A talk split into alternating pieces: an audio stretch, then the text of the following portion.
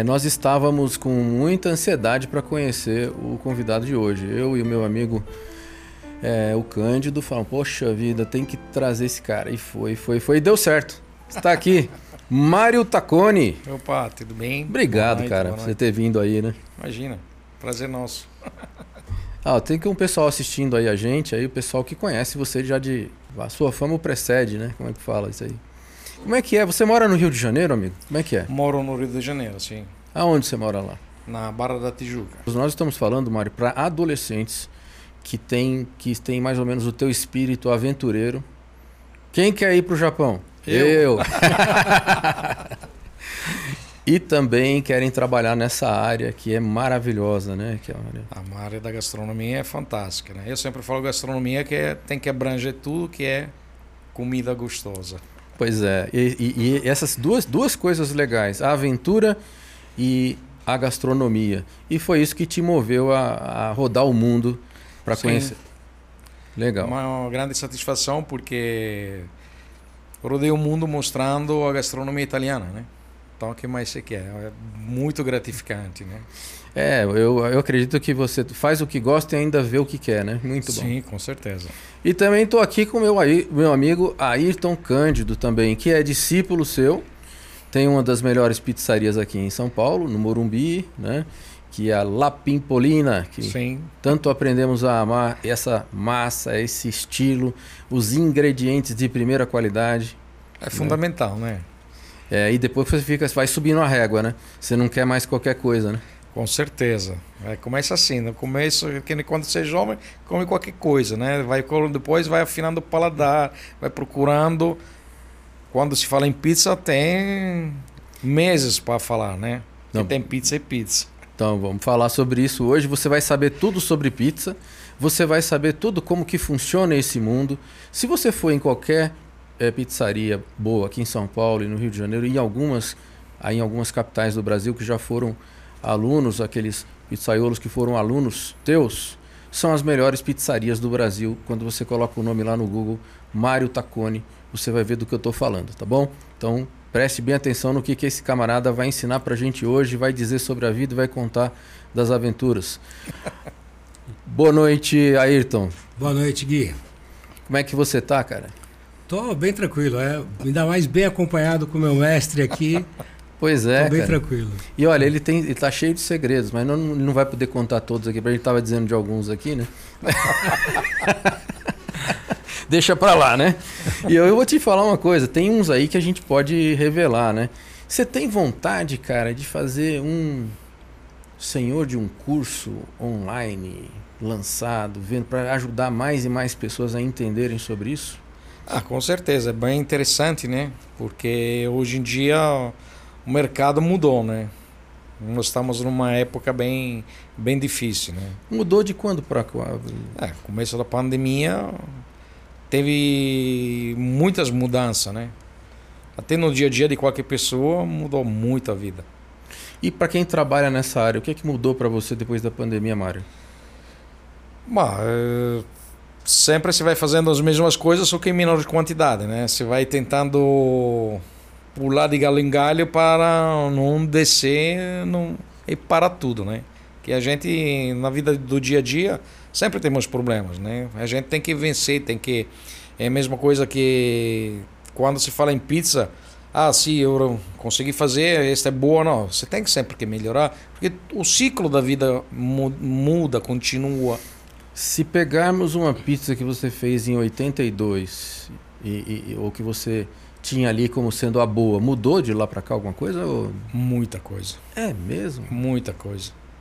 Apesar quando eu estava na Itália, hum, falando em, em, no setor da pizza, nós já tra... em 82 não, mas em 89 que eu fui a faz... comecei a rodar a Itália, comecei a frequentar, pensa eu trabalhei com um Vêneto, que sabe que na Itália temos, quando se fala em pizza é a Verace Pizza Napoletana. Hum, tá? Vêneto. Que é em Nápoles, na campanha. Você nasceu aonde na Itália? Eu nasci na Toscana, em Florença. Em Firenze. Em Firenze. E lá você. Lá tem também. A gastronomia é forte nessa área ou só quando você vai para Nápoles? Não, eu, na Itália toda a gastronomia é forte. Qualquer lugar que Sim, você for não lá. Não tem problema. Hoje está um pouquinho mais difícil porque o italiano que quer trabalhar no restaurante ou na pizzaria está curto, né? É poucos, ninguém quer mais trabalhar. Todo mundo quer ter emprego, mas no mundo tudo são ah, poucos que querem trabalhar. Então a mão de obra é pouco ou tem muita gente querendo, mas ninguém quer saber Não, aprender na verdade, direito? o italiano em por si. É... Vamos lá, vou te falar da minha adolescência. Né? Quando eu entrei em 80, no 82, na mais antiga pizzaria é... que ainda existe hoje em Via Borgo São Lourenço, quase ao lado da, de Piazza Duomo, né? Uhum. antiga pizzaria Nuti. É... Para nós era um prazer fazer, trabalhar, mas quando uh, nós trabalha nós trabalhava, os outros estavam se divertindo. Quando nós tem tempo para se divertir, os outros estão dormindo. que coisa, né? Entendeu? Agora, aqui, é, vamos falar assim: é mais fácil ensinar o brasileiro, é, o jovem brasileiro a, a fazer pizza ou, ou, o jovem italiano? Se existiu alguma diferença? Não, olha, para eu não vejo diferença.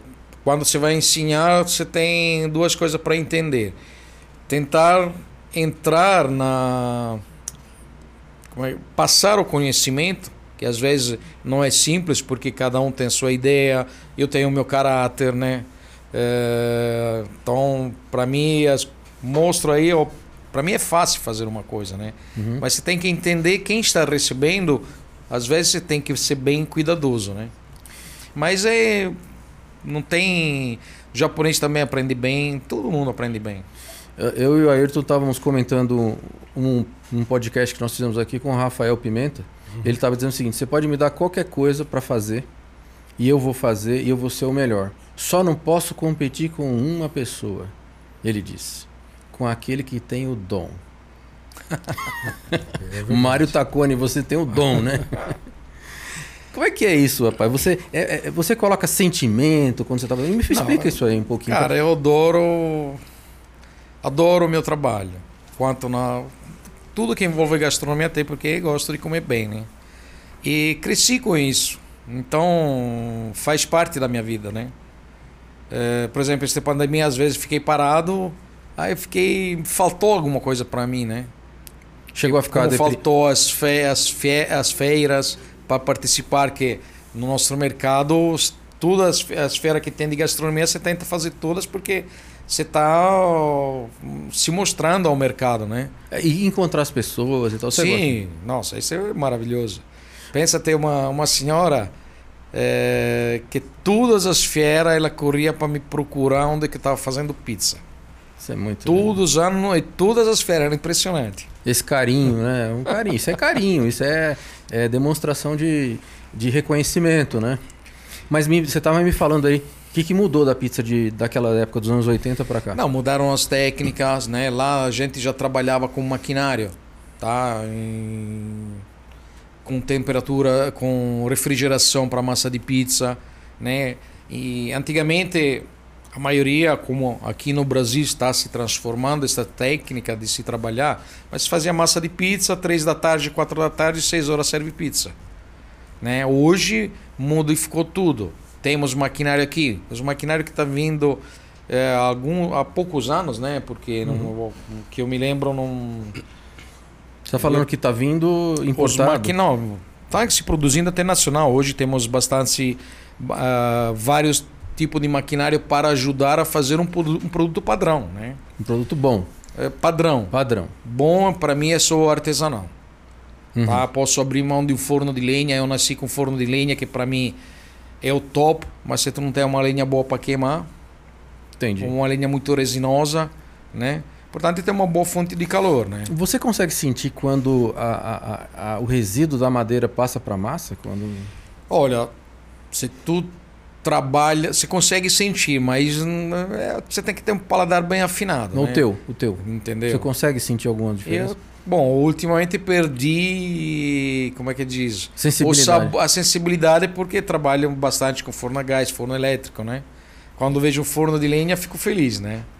Porque me lembra a minha infância. Nasci com forno a lenha. Uhum. Apesar de, ser, de ter apanhado muito no começo de um forno de lenha, porque é mais difícil para se trabalhar. Uhum. Você tem que conhecer. Você tem que dominar ele para é, conseguir uma cocção da pizza perfeita né? O formato do forno, uma série de coisas vão influenciar, né? Não, mas é a, a caloria da lenha é totalmente diferente, mas é, não é um forno elétrico, oh, botei a 300 É. graus, fica lá. Se eu tenho um forno moderno hoje, computadorizado, aí eu quero o lastro X e o teto Y, que tu faça uma pizza ou mil pizza, ele mantém. Quando é computadorizado, que aqui ainda não, não estamos nesses níveis, né? Mas nós vamos chegar nessas. Eu quero, eu quero saber algumas. Eu vou fazer umas perguntas bem diretas depois, Vai, assim, em sem relação à pizza, né?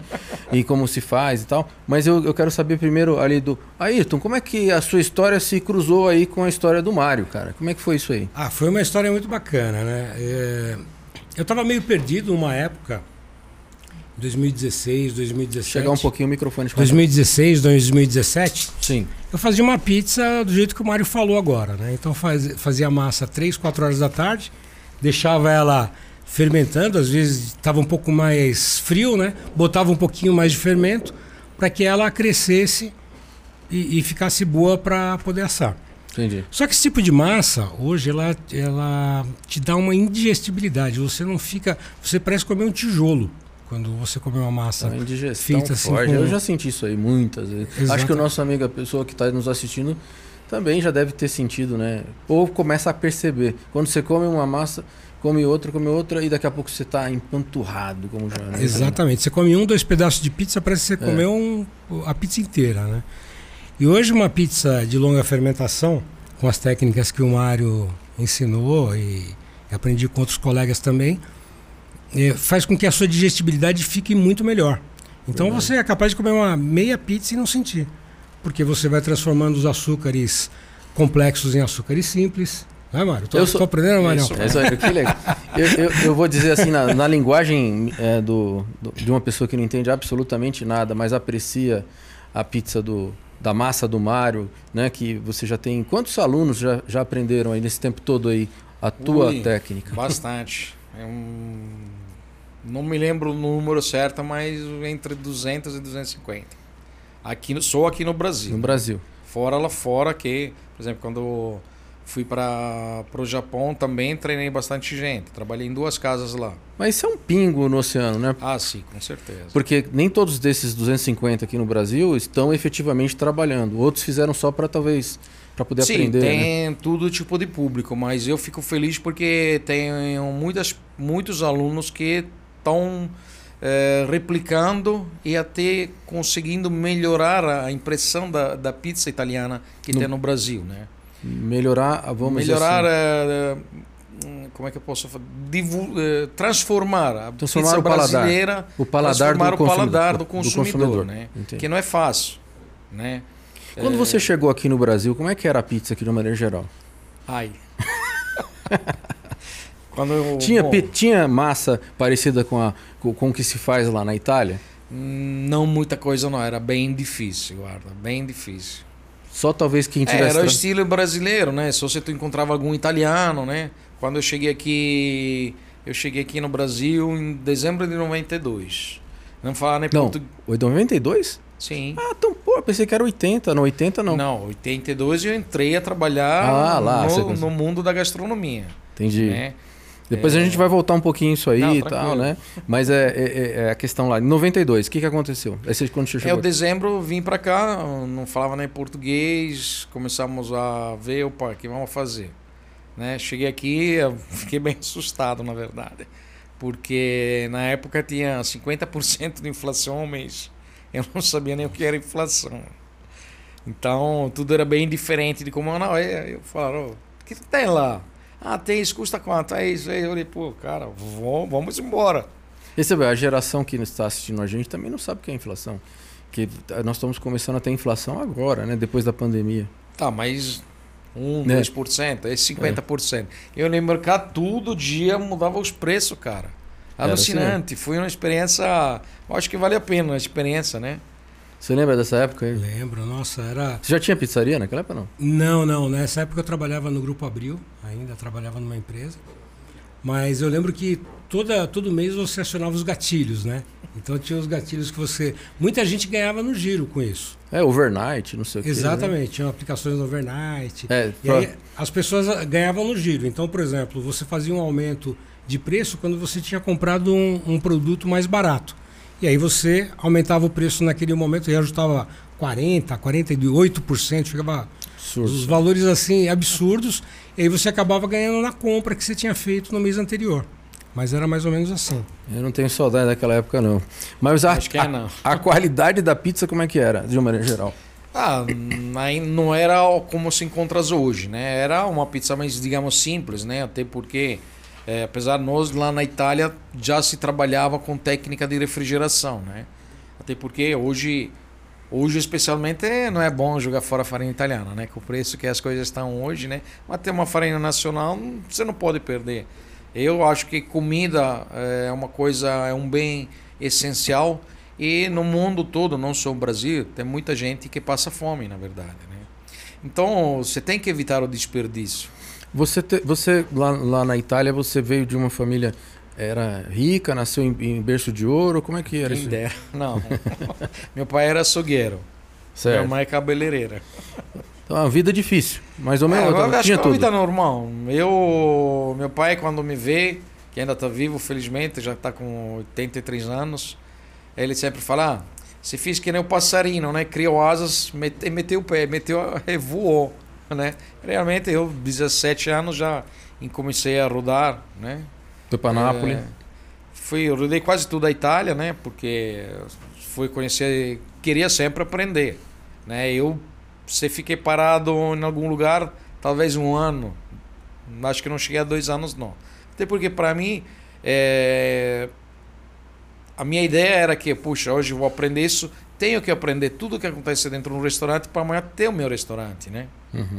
Então, em- em- pelo menos antigamente o italiano tinha esta esta esta ideia, né, que é fantástica ter o teu restaurante, a tua pizzaria, fazer o teu negócio, né? Então, quando tu tem um você você tem conhecimento, pode vir qualquer um, você sabe fazer melhor, opa, bem-vindo, você fica até calado, né? Mas se ele não sabe fazer, você tenta ensinar para ele, ô meu amigo, gostaria que fosse assim, tal, ó, esta pizza é assim, ou este prato é feito assim, né? Você sabe como é que eu imagino você na tua infância, nos anos 70 ali, né? É, como o- a La Vida é Bela, né? Lá naquele ali do, do filme do...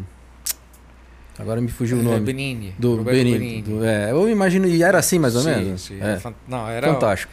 Eu acho que eu até nasci atrasado, eu acho que teria que ter nascido muito antes, porque quando você vê eh, o background de, de antigamente, eu acho que era muito mais lindo as coisas. Era mais fácil, né? Mais fácil, acho que tinha, sei lá, menos maldade nas pessoas, né?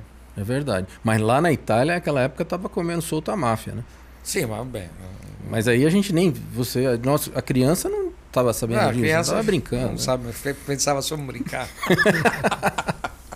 Aí você pega e, e- e eu li numa reportagem que você. Porque veja, pessoal que tá assistindo a gente, o Mário, ele é famoso. Ó, tem uns fogos aí, ó.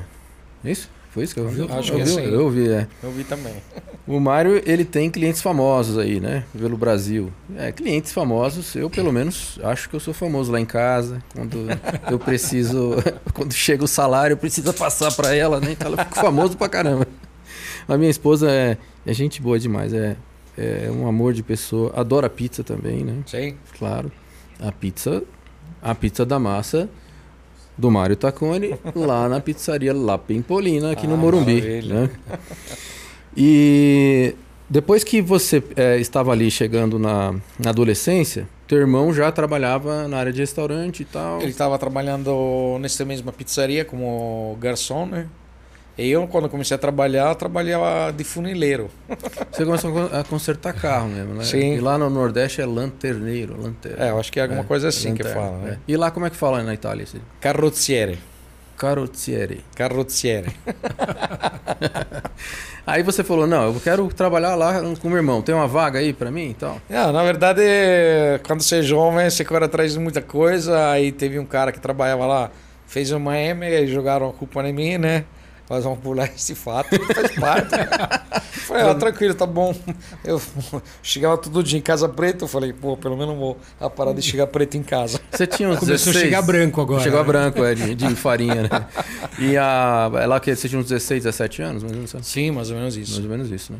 Aí você começou a olhar e falou assim, é, eu quero, quero aprender isso daqui, quero ser É, bom. não, eu quando eu precisava trabalhar, porque eu gostei sempre de ser independente, tá? Então, a primeira a primeira moto 50 cilindrada que comprei com o meu trabalho, enfim, gostava disso, gostava de tirar todas as minhas satisfações. E trabalhar, eu acho que esse ser independente, né? Talvez hoje se eu voltasse atrás iria estudar mais, né? Mas não sei, eu tô feliz. Não- Estudar, assim, do, do ponto de vista formal, Sim, formal talvez para ter outro tipo de profissão, né? Mas eu acho que estou bem satisfeito com a minha carreira, com a minha gastronomia, né? É, eu não sei como é que você pode se tornar. Você, você para mim, é o número um no Brasil em massas de pizza. Obrigado.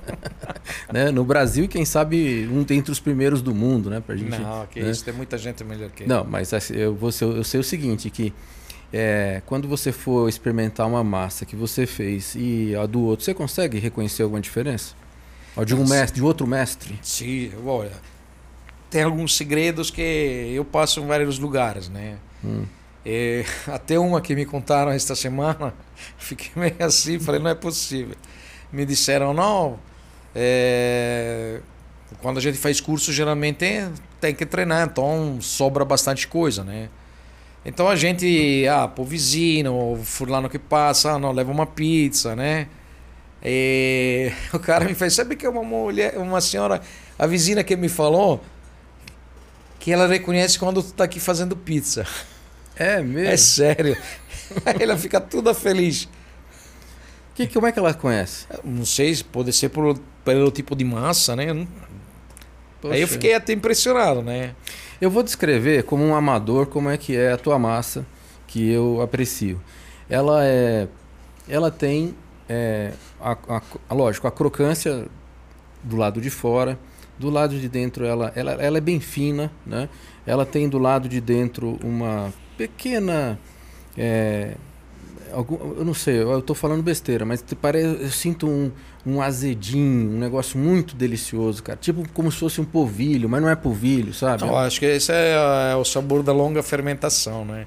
Da, do descanso da massa. Ela tem um, um- todo um, um ritual de ser feita. É, né? sim, tem um bom processo. Geralmente, hoje em dia, para tu ter um produto mais com alta digeribilidade, você trabalha com maturação.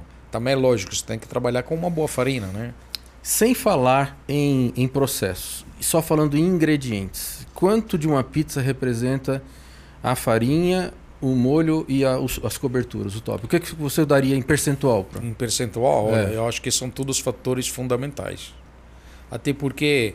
Você É, daria 33% para cada um? Sim. Massa eu acho que talvez é o principal, né? Então vamos dar um pouquinho mais Vamos dar massa? mais, uma massa mais, ou uma massa ruim, ou uma massa boa, com algo em cima ruim. Então você tem que buscar qualidade. Sim, mas não assim, adianta. Para ele poder ter assim, uma ideia, então vamos colocar É, uns vamos colocar 45 um- para massa? massa até 60%. Ah, vai. então é bem mais, né? Você concorda com isso, a Eu massa? concordo, porque assim, quando você vai fazer um, a massa é um processo que é muito é muito complicado. Você tem que respeitar tempos, prazos, métodos. Não dá para você simplesmente bater de qualquer jeito e, e achar que você tem uma massa de pizza. E as, as, as leveduras são diferentes, ah, as que vão dentro ou elas são padrão? Não, na verdade, essa Saccharomyces cerevisiae é um microorganismo presente na natureza que foi identificado como o melhor para a fermentação, né? Hoje, por exemplo, você, você ouve falar, ah, meu levar, meu levar é selvagem, meu levar é isso, meu levar é isso, e aquele outro, né? Hum. Mas os nossos an- ancestrais Usavam? usavam eh, levain. O fermento biológico fresco, foi, a, a levedura foi descoberta lá por volta de 1800, eh, que se isolou e se começou a criar o fermento biológico fresco. Por volta de 1870 se fez o, desidratado. Né? E antes, como é que é? Antes era levain, fermentação natural, Natural. entendeu? Deixa lá e ela vai criar. como descobrir, às vezes eu me pergunto, puxa, como que os caras descobriu isso, né? É, se tu quando você Você começa a, a, ter conhecimento de várias coisas. Por exemplo, pega o Kiko de grão. Hum. Você já viu uma espiga de grão. Sim. Você já pegou um Kiko na mão. Morde ele, é duro. Como é que descobriram que precisavam umidificar para tirar o revestimento dele, que o, a parte, o coração do grão, que é o endosperma, é a parte melhor para se extrair a farinha, blá, blá, blá. Uhum. Com certeza alguém deixou o grão na chuva, molhou, botou na boca, né? Eu imagino essas coisas às vezes, né? Porque é, é até bacana fantasticar sobre isso, né? Ou como é que descobriram o levan? Alguém pegou a farinha, caiu chuva, deixou lá, sei lá, é, e começou a se transformar, né? E alguém, opa, mas que é isso? É fazendo, vamos tentar. Eu imagino essas coisas, mas teria curiosidade, né, é que não temos, uh, não é como hoje em dia se registra com uma máquina fotográfica. Ou, um microscópio. Ou hoje em dia é, é online tudo, você vê uma coisa, não. Antigamente você tinha que ter um relato de alguém, né? Imagina quem criou o computador.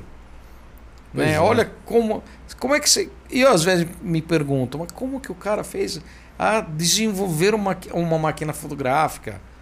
Né? Uhum. Antigamente, no, quando estudei uma história, era o tudo sem nada, não tinha nem roda, não tinha carro, não tinha bicicleta, né? É. E você vê, por exemplo, no Egito, no Egito construíram as pirâmides. Sim. Em Roma construíram o Colosseu, em, né? É. Sim. Inclusive, agora na época de Cristo, por exemplo, já existiam as leveduras, já existiam, já se usava centenas de milhares de leveduras, né? Sim. E ele, ele citou até comparando o, o fermento com o pecado. Né? Bom, ele está certíssimo, porque um pouco vai espalha por toda a massa rapidamente, né? E você Sim. pega um pedaço daquela massa e deixa como é que funciona isso para você poder ter Fazer uma levedura? Bom, é, você, tem que, você tem que alimentar, né? Eu sempre costumo dizer que você está colocando um casal de gêmeos no mundo, né? É, porque é um procedimento que você tem que ter muita atenção. Né? Hoje, por exemplo, vão, vou te falar bem, bem fácil. Tem muita padaria, ah, minha é, fermentação natural, depois você vai ver ele introduzem fermento biológico fresco. Por quê? Porque não souberam cuidar do levain. Sim. O levante tem uma precisa de carinho, temperatura tempística, certo? temperatura ideal, né? Uhum. É, você tem que ter muita atenção.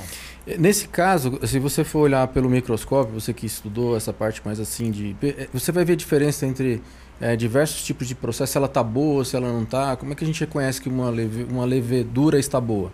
Bom, geralmente você vê pelo resultado, né? A parte principal, né? Mas olhando assim não é Olhando possível? assim não. Você pode sentir é, hoje tem alguns equipamentos, por exemplo, tem o pHmetro que te consegue identificar algumas coisas, porque é um equilíbrio que você tem que manter. Quando você vai querer fazer pizza, é uma equação que sempre você vai ter que alinhar, né?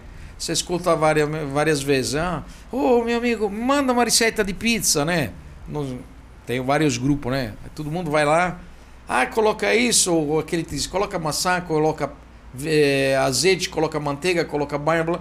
Mas ninguém pergunta, meu amigo, mas que farinha você está usando? Em que forno você vai assar? Que pizza que você quer fazer? Quantas horas você vai deixar Entendeu? descansando? Em que temperatura? Não, mas. Né? Ah, mas depois que eu faço a minha massa, quantas horas que eu deixo descansar? Cara, depende. Depende de onde você está, né? Você Esse acertou. Depende... Você acertou agora. A palavra mais a famosa. palavra mais falada pelo Tacori dos cursos. É isso. Porque a resposta dele para tudo é depende. Depende. E realmente depende. Não é, não é uma piada, é verdade mesmo. Eu, eu começaria a perguntar: a que altitude você está? É, é, né? A altitude não, a altitude talvez tô... menos, mas na temperatura influencia. Não, eu tô dizendo para poder o cara ficar preocupado, né? Olha, que temperatura, pressão, vai chover, não vai, que época do ano é. é, é ou seja, são micro-organismos, né? Como é que Sim. a gente vai, vai controlar um processo? Então, assim? hoje, por exemplo, aqui estamos. Um conteúdo está na Itália, né?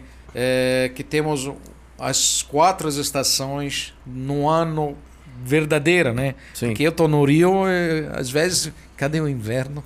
Quando chega é uma semana de inverno. É, aqui em São Paulo parece que cancelaram o verão, porque tá frio, né? Agora já é novembro e tá frio. Então tá tudo meio bagunçado. É bom, mas essa culpa é toda nossa, ser humano, tá? Que estamos Cê... bagunçando o mundo todo. É, uma vida. Eu acredito, mas eu tô, eu tô acreditando mais que a gente talvez tenha uma memória muito curta. Deve ter tido épocas que nós tivemos também frio nessa época, né? Agora lá, eu, eu morei fora, você veio de fora, e você morou também no Japão, depois você conta isso pra gente. Mas as estações são bem definidas. Né? Sim, mas eu creio que no mundo todo está começando a, uma a ter diferente, a bagunçar assim. Vou falar nisso só para fazer um parênteses assim, essa pandemia foi muito triste para a Itália, né? Você, nesse tempo todo, você continuou dando apoio lá para os teus amigos, pessoal, parentes, conversando com eles tal? Tá, eu, hoje em dia é mais fácil se comunicar, né? Com mídia Sim. digital você consegue, né? Uhum. Mas eh, quando você, você sai de um lugar, é, você não... Você, eu tento cultivar a amizade, mas o tempo, às vezes, deixa esquecimento nas pessoas, né? A... Minha família não, aí tô, tô tranquilo. Minha mãe todo dia, bom dia, boa noite. E Aliás, para pouco é horário que ela vai me dar boa noite, eu esqueci de dar boa noite antes de entrar aqui dentro. Mas você, você deve ter ficado é, bem tenso, porque ah, os pais ali, eles sobreviveram ao Covid, sim, passaram pelo sim, Covid, não? Enquanto, sim. Tiveram não? Não. Não tiveram? Não. Felizmente não, porque, por exemplo, aqui no Brasil foi brabo, né? E tivemos, no nosso âmbito, tivemos umas perdas grandes, né? Sim. Entendeu? Então, quando... Você, você chegou a ter, não? Não, eu não. Eu já tomei as duas vacinas, tranquilo. Até hoje, nunca teve. Talvez você e sua família sejam imunes, naturalmente. Tem que estudar isso aí para ver. Hum, não sei não. Tomara, tomara. tomara né?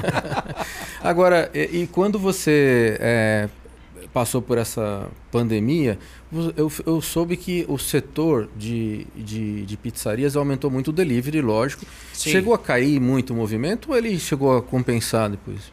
Olha, é, caiu, caiu muito. Houve uma, uma boa mudança, né? Até porque muita gente perdeu emprego. Hum. Então você viu que cada esquina nasceu uma hamburgueria, cada esquina nasceu uma pizzaria, cada um começou a dizer, opa, vou ter que fazer alguma coisa, né? Você chegou a sentir lá uh, uma queda ou houve assim, equilibrou-se? Bastante, exatamente isso que o Mário falou. Porque tinha, você imagina 60 mil restaurantes que não faziam delivery em São Paulo e começaram a fazer de uma hora para outra. Então você pega os restaurantes que, que são de comida por quilo, é, outros lanchonetes, padarias, que esses caras não faziam delivery e começaram uhum. a fazer. Então aumentou a concorrência. Quando as pessoas dizem que o delivery aumentou, aumentou de verdade, mas também aumentou a quantidade de empresas que, que, que passaram a fazer delivery, né? Uma coisa que eu observei, aqui nós, estamos na periferia, né? São Paulo. E começaram a surgir vários restaurantes. E incrivelmente, por exemplo, no caso do japonês, com qualidades excepcionais. Provavelmente porque eram é, pessoas que trabalhavam em bons restaurantes é, lá pelo, pela cidade, pelo, ali pela região boa da cidade, onde havia muitos bons restaurantes japoneses, e agora montaram aqui com a mesma qualidade. Isso aí está acontecendo também, no, será que na, na área da, da massa ou, ou é um desejo? Sim, tem, tem pessoas capacitadas hoje no mercado. Né? Agora, você tem que entender, ser em... empreendedor é difícil. Hum. É muito difícil. E geralmente hoje não é mais por exemplo, quando abri no Rio de Janeiro a primeira pizzaria, a minha pizzaria de verdade, né? Uhum. É, era uma casa pequena, eram 30, 40 lugares, né? Mas eu fazia tudo, mas era pequeno. Hoje você não consegue fazer tudo porque é muita coisa para correr atrás. Imagina quem tem 200 lugares. Como é que faz estar na cozinha, fazer compra, tomar conta dos funcionários? Muito difícil. Mudou muito hoje, né? Uhum. Então hoje eu acho que sempre você tem que encontrar, digamos, a ânima gemela para ter um restaurante. No teu curso você chega, chegou a abordar essa questão da administração da, da pizzaria, da, dos ingredientes? Algumas vezes sim, porque os alunos perguntam, né? Nosso é um curso, curso da Escola Italiana Pizzaiola, é um curso bem mais focado em ensinar as técnicas, é, passar conhecimento de como se fazer uma pizza, digamos, podemos dizer de qualidade, uma pizza um, mais italiana, né? Entendeu? Lá Respeitando as regras. Olha, regras. Vamos falar sobre regras? da regra de uma boa pizzaria. Poderia resumir pra gente quais são as boas regras? Ah, resumir, assim, só assim. resumir? assim. É, resumir. Gostar do que fazer. Opa, olha só, gente, Isso a primeira. É principal. Primeira dica de ouro do mestre Taconi. é gostar do que está fazendo. Se você não gosta, esquece. Mas isso. Assim, Em qualquer coisa. Em qualquer coisa é isso. Não, porque tem gente que fala, É. eu vou pelo dinheiro, vou porque tá dando grana. Mas olha, eu acho que se tu faz a coisa bem feita, se gosta, o restante é consequência. Bem, muito bem. Essa foi a Entendeu? primeira. E a E- segunda? E complica. Procurar sempre o ambiente correto, o ambiente certo, colaboradores certos, que hoje em dia o colaborador faz a diferença. É que se não é só tu, ah, eu abro a minha pizzaria hoje, eu sozinho não faço nada. Eu preciso de alguém que me ajuda, preciso de um colaborador. O colaborador não é só aquela pessoa que ensina a fazer pizza, é aquele que vai também a, a- a fazer a limpeza do restaurante. Então é um, é um time que tem que funcionar bem. Entender de gente, então, né? Ele vai gostar do pet, né? Não, Vai, vamos mostrar pra ele que ele vai. Vamos, puxa vida. Olha um componente primeiro. Gostar do que faz, equipe, gente. Saber distribuir as tarefas, saber Sim, treinar, é fundamental. fundamental. Porque às vezes a pizza tá boa, mas o atendimento é ruim. Já foi. Já foi. foi. Você Então, concorda? Concorda esses dois primeiros itens? Concordo plenamente. É, na, na Pimpolina a gente tem 26 anos né, de pizzaria. E já passaram por lá aproximadamente uns 15 pizzaiolos. E a gente sempre pegou pessoal que não sabia absolutamente nada. Então eles foram capacitados na empresa. E você leva pelo menos dois anos para formar um bom profissional. Não é simples assim. Então a gente vem com o tempo, sempre com paciência, retreinando, retrabalho, é, orientando. E quando você vê que a pessoa chegou dois anos, aí comete um erro grotesco. Aí você vai lá de novo com paciência e treina de novo. Então o investimento de um, de um A empreendedor para formar um profissional é muito grande. É muito grande também. Requer muita paciência e muita Muito. dedicação da nossa parte também. É, e a curva de aprendizado dele é lenta, né? Porque é são muitos segredos ali. né? Eu tenho notado aqui, por exemplo, para ensinar a gente a ensinar a fazer aqui na escola algumas coisas, como fazer os alunos aprenderem a fazer um podcast desse. Mas como é difícil, né? A gente tem, mas olha, quando você pega pessoas aqui, como por exemplo, eu posso elogiar aqui o aluno que está ali.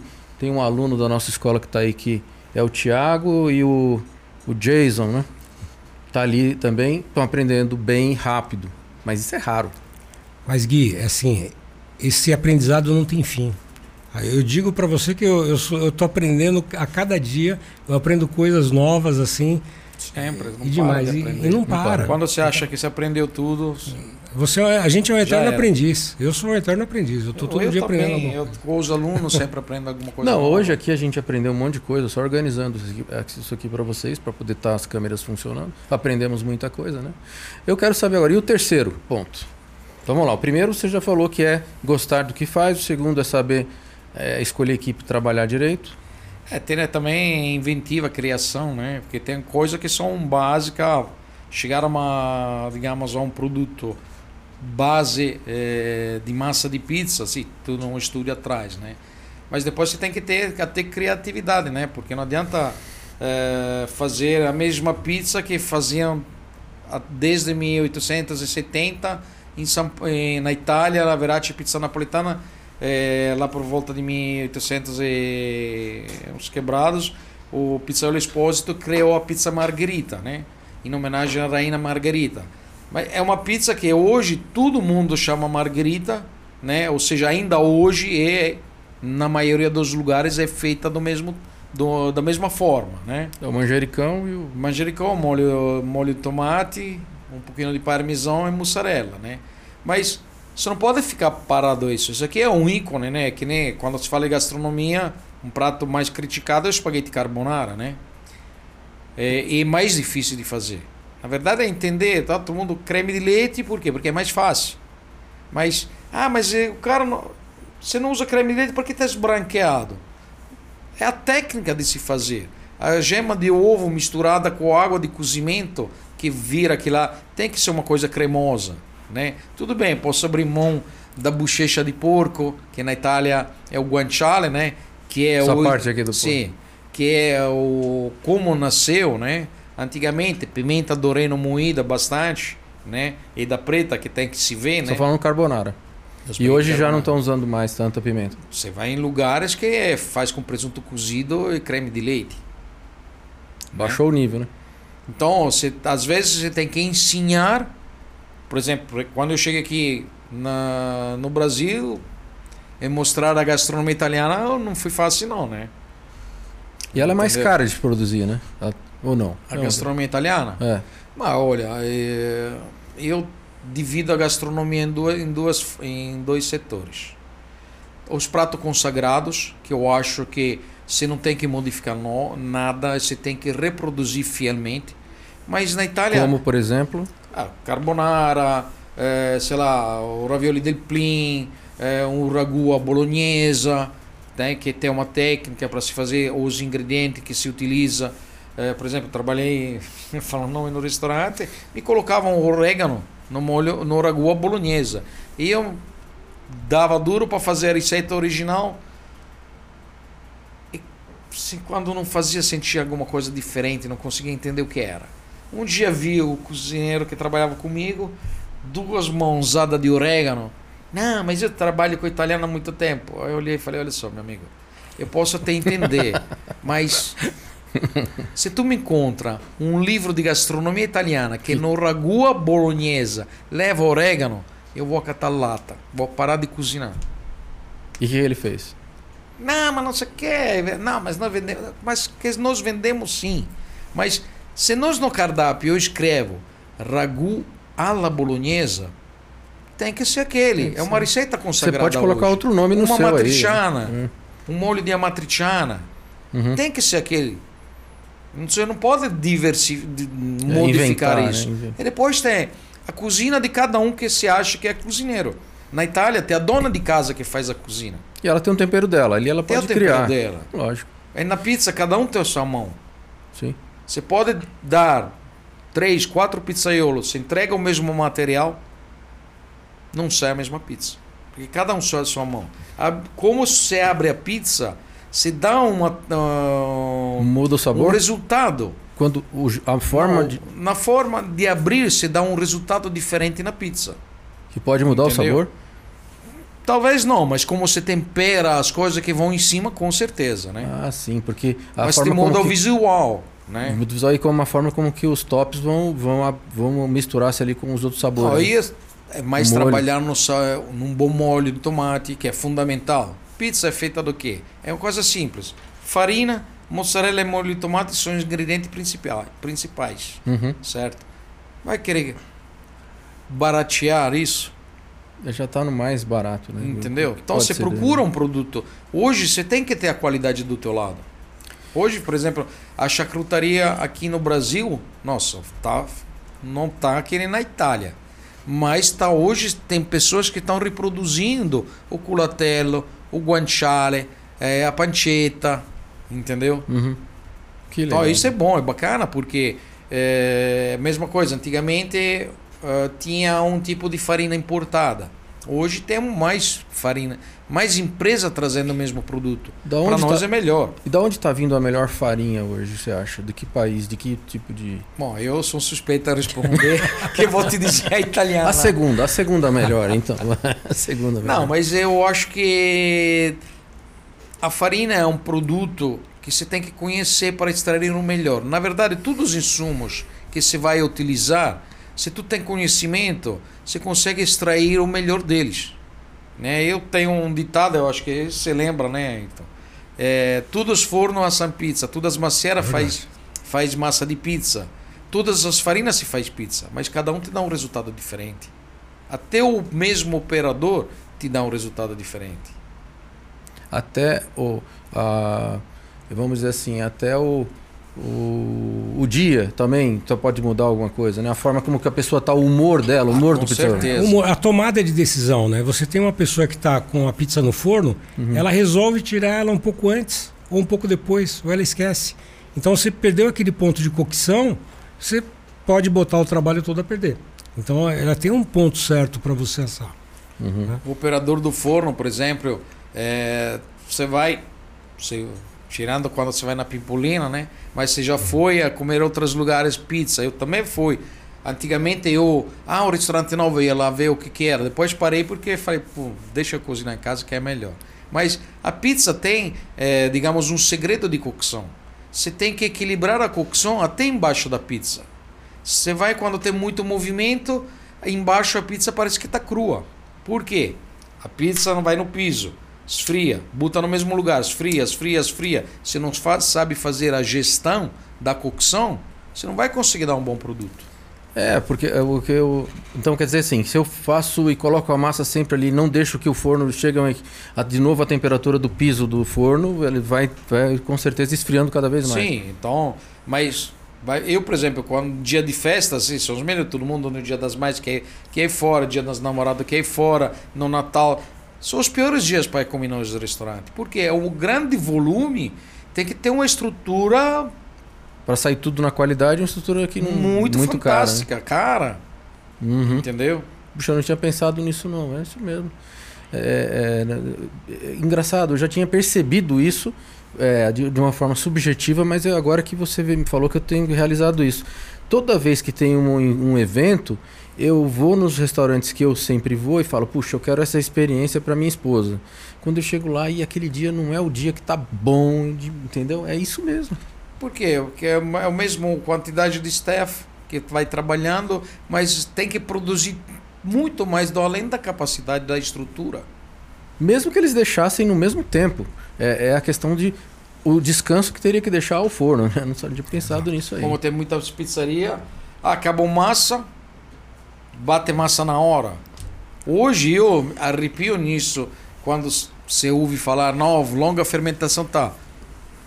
Tem pizzaria que eu acho de respeito, acabou a massa de pizza. Senhores, desculpe, nós encerramos então, nosso expediente hoje. Puxa, e é assim, porque se você insistir, você vai acabar perdendo o cliente. Então, quando acaba, eu, eu, por isso que é importante ter um bom planejamento da sua cozinha, ter massa suficiente para trabalhar aquela noite, sempre com sobra. Mas se acontecer de estourar o movimento, é melhor parar. Melhor parar. Hoje tem uma técnica do frio para massa de pizza estamos falando de pizza, é fantástica. Eu posso ter todo dia a mesma massa e tenho sempre um margem de preparação. Né? Porque dá para guardar sem perder a qualidade. Sem perder a qualidade. E nesse caso aí é o que? Tem que congelar rapidamente? Não, em refrigeração 4 graus. Então ela não vai perder. Aliás, a levedura vai, vai parar de acontecer a 4 graus. Sim, ela dá, vamos dizer, ela segurada. adormece, dá um, chama uma segurada né? Dá uma, um, ela reduz porque o frio adormece as leveduras, elas vão devagarzinho, vão quase dormindo, né? Vai continuar fermentando, tem, mas devagar, muito devagar. Aí você tem a outra ação dos enzimas, né? Que vão fazer o quê? A descompor todos os açúcares complexos. O âmido é um açúcar complexo. O, a levedura se nutre de açúcar simples. Olha como é que a natureza é, né? Tem um soldado, eu chamo soldadinos que vão lá, é que nem um mineiro vai lá, quebra pedra para achar o diamante ou achar o ouro. Então, é, né? as leveduras vão quebrando as moléculas. Não, os enzimas, as enzimas vão quebrando. Para as leveduras ter açúcar simples, para, para fazer o trabalho dele. Sem oxigênio ele faz a fermentação. Né? Então, para par... ter aquela massa bela, eu preciso de uma farinha boa, que tenha uma boa malha glutínica, porque não adianta eu criar a fermentação é uma farinha não é boa, a minha malha glutínica não é boa. Quando a massa vai inflando, ela estoura e vai tudo embora. Entendeu? A mesma massa da, da a mesma farinha da pizza é a mesma farinha do, do, do da, da, da, da, pasta, né? Do, do, do, da massa de um de um carbonara. Se você for assim, não, não, é não, diferente. Calma. Opa, Nós então... temos dois tipos de farinha, né? O grão tenro e o grão duro. Uhum. O grão duro é, geralmente é sêmola ou sêmola rimacinata é a farinha que é mais utilizada para as pastas, as massas frescas, massas frescas ou massas industrializadas. Penne, spaghetti, rigatoni, farfalle, fusilli, né? Tudo que se encontra, é, como é que posso dizer, é, seco, né? Tudo que você compra seco para você hidratar. São duas farinhas diferentes. Para a pasta fresca se usa as duas, né? É, dependendo que tipo de pasta fresca que se faz. Tem pasta fresca que fazem é, só com sêmola. As, uh, as verdes, aquelas verdes. Faz, as verdes, geralmente o verde é espinafre, mas depende. Por exemplo, se eu faço um fettuccine, eu uso mais sêmola. Se eu faço um ravioli de ricota espinafre, com espina ou um ravioli com massa de espinafre, ou uma massa recheada, eu trabalho com um percentual de sêmola menor. Por Uhum. quê? Porque depois eu tenho que fechar ele. A sêmola te dá a, a alma da massa, né? Por exemplo, eu acho, eu digo sempre, é um spaghetto, um ravioli, um fettuccine, qualquer tipo de massa, você tem que sentir a alma dela quando você morde. Entendeu? Tem hora que você vai em lugares, você vai, você morde, você ah, tá aquela coisa que desmancha na boca. A alma tem que ter, tem que ter, a massa tem que ter alma. Entendeu? Uma vez, por exemplo, lá no Rio de Janeiro, fui num cara, eu vi falar tanto desse restaurante, blá blá blá, fui dar uma consultoria lá perto. Poxa, vou lá, né? Aí Mas você eu- foi. Eles sabiam que você estava lá ou você foi só. Não, eu Foi como eu vou, vai, vi o dono, conhecia, mas não vou encher o saco de ninguém. Queria almoçar, ver se a, a realidade batia em todo mundo que fala. Porque, por exemplo, você tem que ter duas coisas numa pizzaria ou num restaurante. Ou entra na moda, ou realmente é bom. E para ser bom é, tem que ser aqueles anos e anos para a gente poder entender que ele manteve uma tradição. Sim, que manteve uma tradição. Ou quando você vai lá, realmente, você foi lá, olha, em dois anos eu fui, sei lá, uma vez por mês. Né? Vamos, pode ser caro ou barato, não interessa. Mas você volta porque você tem uma memória gustativa que algum prato que você experimentou, se tu volta depois de um ano, depois de um dia, depois de 10 anos, você quer encontrar aquele. O duro é quando você não encontra mais. É, dá uma frustração muito Que é grande. hoje, eu chamo o padrão de qualidade, que é difícil. Muito difícil. É. Entendeu? Não é fácil. Eu sempre me lembro que aquilo tem que. Você tem que ter um sentimento que le- lembre alguma coisa, lembre o dia que você foi, com quem você estava, né? E a pessoa vai em busca talvez de reviver algo, né? Ou buscar aquela, aquela experiência gastronômica. Né? Que hoje você tem que vender experiência gastronômica. Sim. Todo mundo faz um espaguete carbonara, sim. Mas tem quem sabe fazer e tem quem está aprendendo e ainda não consegue. Entendeu? Ou pega um outro prato, falando em macarrão, um belo espaguete alho, olio e peperoncino, como facciamo na Itália. É um prato simples, simples, mas tem o. Como é que fala aqui? É, o macete, né? Macete. Entendeu? Aham. Então, é, quando tu conhece a tua matéria-prima, você extrai o melhor dela, é a coisa mais bonita. Até porque hoje, é, para um pizzaiolo, para um cozinheiro, que são ainda, eu acho que ainda melhorou muito, mas não são profissões muito reconhecidas. Aí todo mundo hoje quer ser chefe, né? Eu me acho um cozinheiro, né? É, ah, professor, não sou, professor, não, me chama de Mário né? Por quê? Eu gosto da minha eh, a minha gastronomia me fez viver até hoje. Rodei o mundo com ela, tentando mostrar. Antigamente você queria ser o melhor, né? Hoje não me interessa mais ser o melhor. Eu quero estar no meio deles e criar gente melhor que eu nesta profissão. Que, que emocionante isso aí. É exatamente isso. A gente tá, a gente faz parte de alguns grupos que tem muita gente famosa, né? Então tem o Eric da 1900, tem o Então, Fábio. eu até queria fazer o seguinte, fazer um desafio para vocês. para não ser, para não sermos é, é, vamos, vamos colocar assim, vamos falar o nome daquelas pizzarias que nós respeitamos? Opa, vamos lá. Vamos lá? Porque assim, a gente não pode falar o de todo mundo, também pode eu esquecer uma ou outra que Ah, gente- mas eu acho que se eu esquece um, outro fica com ciúme. Né? Ah, mas vamos tentar, só se São Mas Paulo, eu- só. Será que eu Olha, posso falar uma? Bastante, pode. lógico. diga. 1900. 1900, uma pizzaria. Boa pizzaria aqui, boa, mano. boa. Aí, tá É-? Eric Momo, Eric Do Momo. Eric. grande, Teve lá, grande eu cheguei chefe. ontem com ele. O Eric Momo faz aniversário no mesmo dia que eu, 14 de outubro. Ah, é? É, Ah, a gente parece sempre- que você não esquece. Eu nu- nunca esqueço o aniversário do Eric. Mas fa- pode falar mais o nome aí de Pode algumas falar, no- pode do- falar dos da, grupos. Ca- da Castelões, que eu acho que é a pizzaria mais antiga Acho que é de uma São das Paulo. pizzarias mais antigas de São Paulo. É, o Fábio Do- Donato, Fábio né? Donati. Que é um, uma grande figura, um cara É muito gente boa, esse cara. É amigo da gente. É um bem museu legal. a pizzaria dele. É, mas é muito legal e muito boa a pizza. Ele tem nas paredes tem todas aquelas coisas que Nossa, tem. né? ele tem. Você entra lá dentro, ainda é. Da, acho que quase da época que abriu, tem as balanças antigas, as garrafas de vinho pendurada Tem, antiga. É, nossa, Azulejos antigos. a né? linguiça que ele faz, muito boa. Aliás, a- pendurada, de da onde saiu- quando acaba, né? Tá, só- desculpa, Mário, mas Não, de onde saiu a linguiça, a, a pizza Castelões, né? A pizza Castelões é uma das mais famosas de São Paulo e foi inventado pelo pai dele, acho, né? Que dá, Sim. com a linguiça que ele faz. né? Então, inclusive nós temos uma pizza no cardápio que a gente chamou de Castelões de Monte Verde, né? justamente para homenagear a, a pizza Castelões. Tem mais alguma que a gente pode falar de São Paulo? Tem, tem a. Esperança. Tem, tem vários, tem a Esperança, tem a Braz, acho que tem a Cristal. Eu hoje esqueci um pouco os nomes das pizzarias. Tem uma, não lembro se qual que é, acho que é. Não lembro se é Margherita ou Babo Giovanni, que é na do Globo. Sim. Tem a Baba Margherita. Giovanni. É, Tem- que também é uma estrutura. Nossa senhora. A Marguerita. A Margarita, Eles- eu, eu gosto de... Tem, acho que esquerdinha, tem né? Três fornos, é, três ou quatro ambientes, É maravilhoso. três, quatro fornos É. de linha. E é pra mim a que eu gosto quando eu vou lá, ela não esquina, né? Sim. É, Isso. Eu, eu gosto daquela de palmito deles, que é maravilhosa. Eu esqueci o nome dela, mas Eu ela- comi, é, não le- eu- se lembrar os, Os nomes não sabores dá, né? de todas as pizzarias, mas ele tem uma com com espinafre e um queijo cremoso que é um bacon. Nossa senhora. é muito boa. Boa. E o pior é que a gente vai em todas essas pizzarias. Também né? tem, sei lá, na em Moema tem a Casale de Pizza, Muito que é boa. também uma pizza muito boa. Enfim, hoje melhorou muito eh, a pizza no Brasil. Tem a Pizza Bari.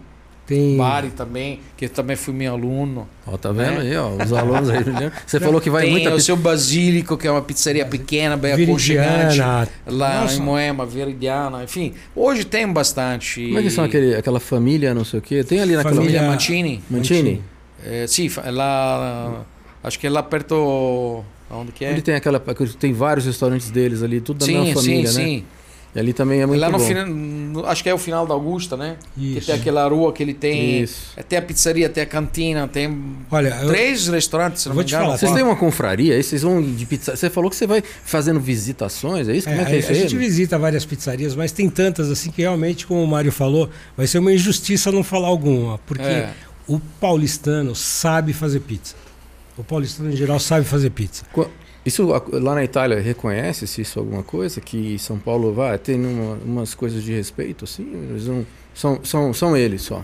Não, eu acho que, bom, se tu fala com pizzaiolo napolitano, é só ele. Só né? ele, né? Ah, por exemplo, não podemos deixar de falar da Leggera, né? Leggera, Que é única. uma Verati pizza napolitana aqui no Brasil. A pizza, a Verati pizza napolitana deu uma boa, um growing up. É, hoje, se não me engano, temos mais de 14 pizzarias é, com os Certificadas. que isso hoje é fantástico, né? Um, o que, que o Brasil tem a ver com a Itália? Mas trazer essa cultura e ver que em alguns é, em algumas cidades é, pega, né? Por exemplo, até na Itália você não encontra pizza napolitana, verate 100%, tá? Tem em tudo canto tem o bom e o ruim. Não, eu não- eu vou, vou dizer assim, a gente não chegou a Dominus lá não, né? Não, não que eu tenha nada contra a Dominus, né? Eu- Mas assim, boa, esse tipo sabe, de... boa pergunta, não sei te responder nesse aí, você me pegou aí. Lá em Nova York a gente tem aquela esbarro, não sei se já viu tomar. Já ouvi falar. Aquelas pizzas de um, de um dólar, né? Ah, mas eu- Tem, tem em Chicago, tem a pizza estufada de Chicago, que é super famosa, né? É Chicago aquela- Style Pizza, aquele. É, aquele é uma é uma torta. tortona, né? O pessoal fala que o brasileiro faz torta aqui, mas essa de Chicago, eu tive lá uma vez, em 2012, e a gente viu, nossa, é uma, uma coisa, não dá pra comer sozinho aquilo. Eu tô Bem falando grande. disso assim, que eu não gosto daquela pizza de um dólar, mas é. Rapaz, olha, eu, eu, eu, eu gostava, eu sei. Tinha, Como é que é o nome daquela outra? Papa Pizza? É, é Papa- o Papa John's. Papa John's. Papa, Papa, John's, John's, é. também. Ela também era forte. Bem famosa, né? É, ali já é um pouco mais caro. Tô falando daquelas de rua em Nova York mesmo, que você. Agora não tá mais um dólar, obviamente, que um dólar não. Claro. Mas era um pita esbarro, é, né? Tem ali tudo, tem em todo que é lugar. Mas assim, não, aquilo ali é industrializado, a massa, tá? A gente sente que não tem aquele. aquele É, claro, hoje em dia é, você não pode fugir disso. Você tem a pizza e a pizza. É, né? uma das coisas que um dos sabores dessas pizzas baratas de lá que também tem lá quem goste, né? É, não dá para comparar com a pizza artesanal como a de vocês, mas é que eu sempre sinto muito sabor de leite na massa. É, tem várias preparações, né? É, mas eu sentia leite. Tem, tem né? algumas preparações, por exemplo, eu acho que eu hum, não sei se quero ser presuntuoso, mas o país que mais tem variedade de pizza é na Itália, né? Porque lá, por exemplo, não temos Verratti é pizza napolitana, ok, a mais de todas as pizzas. Mas tem a pizza clássica, tonda, a pizza impala, a pizza em telha, pizza metro, pizza impala alla romana, pizza clássica alla romana, né? Que são caracteri pizza eh, são com características diferentes. Tem morango com brigadeiro? Bom, hoje eu acho que tem também. Tem também. tá? Tem Abacaxi? doce? Lá tem. Tem. pizza doce também? Bom, eu quando eu tenho uma pizza que levo pro, pro mundo afora Ah. e que todo mundo reproduz, tá? É doce. É, é uma pizza doce, Aham. é a pizza de laranja. Laranja, deliciosa. É uma coisa fantástica, né? E quando você fala para alguém a pizza de laranja, né? Todo mundo torce o nariz, né? Aí eu falo, não, experimenta. Experimenta. É que experimenta. Puxa, até eu fiquei agora impressionado. Eu queria Mas deixa eu, agora a boca. quando, por exemplo, lá no Japão já fazia pizza de café, de laranja, de limão siciliano. Ah, você teve no- a experiência do Japão. E me fala aí sobre o público japonês em relação à pizza. né? Ah, é outro mundo lá, né? Eu hoje o Japão tem muitos profissionais da pizza. Cresceu muito a pizza italiana, a pizza napolitana Verdadeira. lá no Japão. O japonês é é show, cara. Mas ele quer aquela que. Não, ele ele ou faz perfeito ou não faz nada. Ele não inventa. Igual o Não. brasileiro- Igual o brasileiro que gosta de fazer umas Ele invenções. pode criar alguns sabores, mas eles são rígidos na cultura dele. Que legal isso aí. Então você pode ir no Japão tranquilamente que vai poder comer uma pizza italiana de qualidade. Eu tenho certeza. Puxa vida. Eu, quando estive lá, passei dois anos, né? É, lá foi uma experiência fantástica. Eu gostei muito. é. Era outro mundo. Eu cheguei lá, é, não sabia falar nada de japonês. Na verdade, quando falou, estão procurando um cara para ensinar a fazer pizza, eu tinha me formado, que não falei, na escola italiana pizzaioli, para pegar o meu diploma de pizzaiolo. Falei, sabe que um dia esse diploma vai servir. Serviu, né? Serviu no Japão. No mundo todo, Todo- até todo. hoje serviu para continuar a minha formação, né? Hoje eu tenho, eh, sou um instrutor, né? Eh, da escola italiana Pizzaioli e sempre busco até outras formações porque você não pode parar. Hoje, quanto mais se conhece no nosso ambiente, é, melhor é. Quanto mais conhecimento eh, que se adquire, para isso que eu gostei de rodar mundo Va- trabalhei, por exemplo, com lá no, no Vêneto, falando em Verratti Pizza Napolitano, o primeiro Vêneto reconhecido pela Verratti Pizza Napolitana, né? Hoje ele faleceu, foi um dos meus mestres que trabalhei com eles nos, nas pizzarias dele, coisa que ainda hoje tenho lembrança e serviu tudo aquele aprendizado, mas muita coisa foi transformada. Porque você vai mudando. Hoje, quando se, não é a pizza, Eu vou ver se eu pego um pedacinho dessa. A pizza é bem é bem complexa, Sim. né? Dependendo do que pizza você quer dar para o teu cliente, Uhum. entendeu? Então, é, eu acho que hoje é, eu às vezes fa- fa- falo brincando, até porque é feio falar desse jeito, mas é, é quase quando você come aquelas pizzas que quase te dá um orgasmo, né? Não é só a tradicional pizza. Hoje, numa pizzaria, você pode apresentar três, quatro tipos de pizza. Não sou, ah, eu faço a verate napolitana, é, eu faço a pizza em pala e telha, não. Na estrutura da massa, utilizando mix, blend de farinas diferentes. Coisa que muito pou, poucos. Aliás, eu tenho quase certeza que, que aqui no Brasil ainda não existe isso. Tá pegando o campo, por exemplo, que lá na Itália nós temos é a pinça romana, né? Que é outra tipologia de que chamamos de pizza, né? Que esse trabalha com um blend de três tipos de farinas, né? Que é farinha de farina 00, é, farina de soja e farina de arroz. E você faz uma maturação de 72 horas. Elas já misturadas ou se- feito separado? Não, não, já misturada. Você faz uma massa, se trabalha com temperaturas baixas, altas hidratações e longas maturações. Em, em linha geral, uma ma- um tempo de descanso em TC, em temperatura controlada, de 72 horas. Só que você trabalha com precocção. Como é que você descreveria esse sabor? Cara, ele é. Você tem um produto totalmente diferente. Você tem uma crocância diferente na massa, tá? É, por exemplo, hoje a maioria das pizzarias aqui trabalha com uma baixa hidratação. 52%, 53%, porque trabalha tudo com cilindros. Como é que você vai passar numa, num cilindro uma massa com 70% de hidratação? Grudaria tudo. Grudaria tudo, mas é outra experiência. É, muda do dia para a noite. Você, Entendeu? é, Eu, eu trabalho tudo que você tem na preparação de uma massa com grande hidra- hidratação, se você passa no cilindro, acaba o teu trabalho. Então, por isso que é, essa, nessas técnicas novas, a gente precisa abrir as massas com as mãos, né? Então, a- aliás, o Mário é um grande malabarista com massa, hein? Não, eu vi, É. eu, fui pesquisar na internet lá e vi algumas das suas. Ó, quem quiser dar uma olhada aí, depois a gente pode inserir aí, né, Tiagão? A gente coloca aqui umas. Você e sua habilidade, né? Estar Opa. sempre fazendo. Falar em habilidade, ele.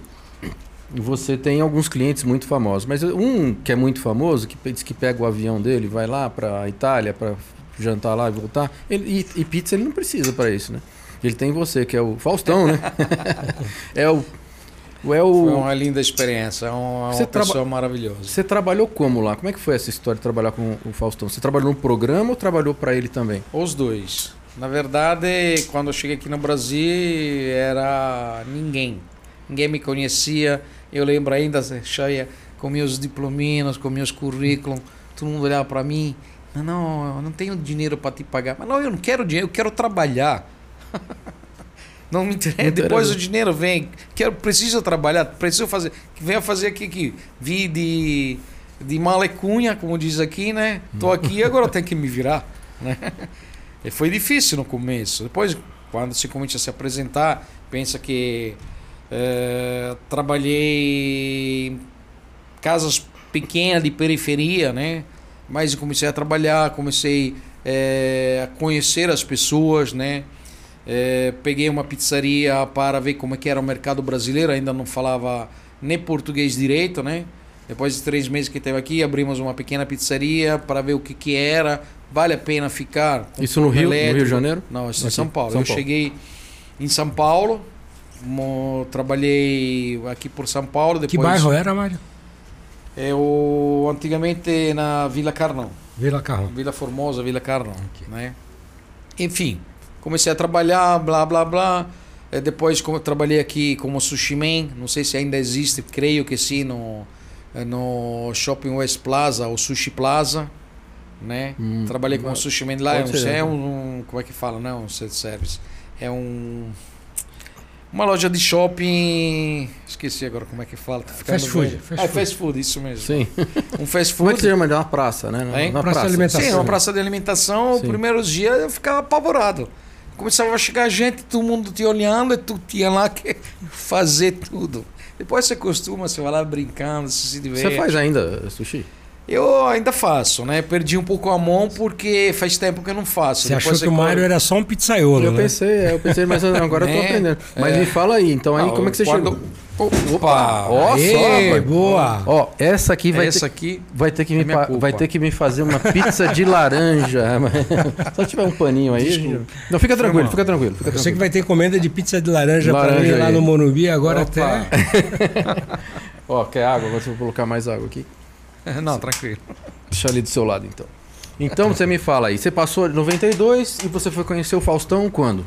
Eu fui lá pra 2000, se não me engano.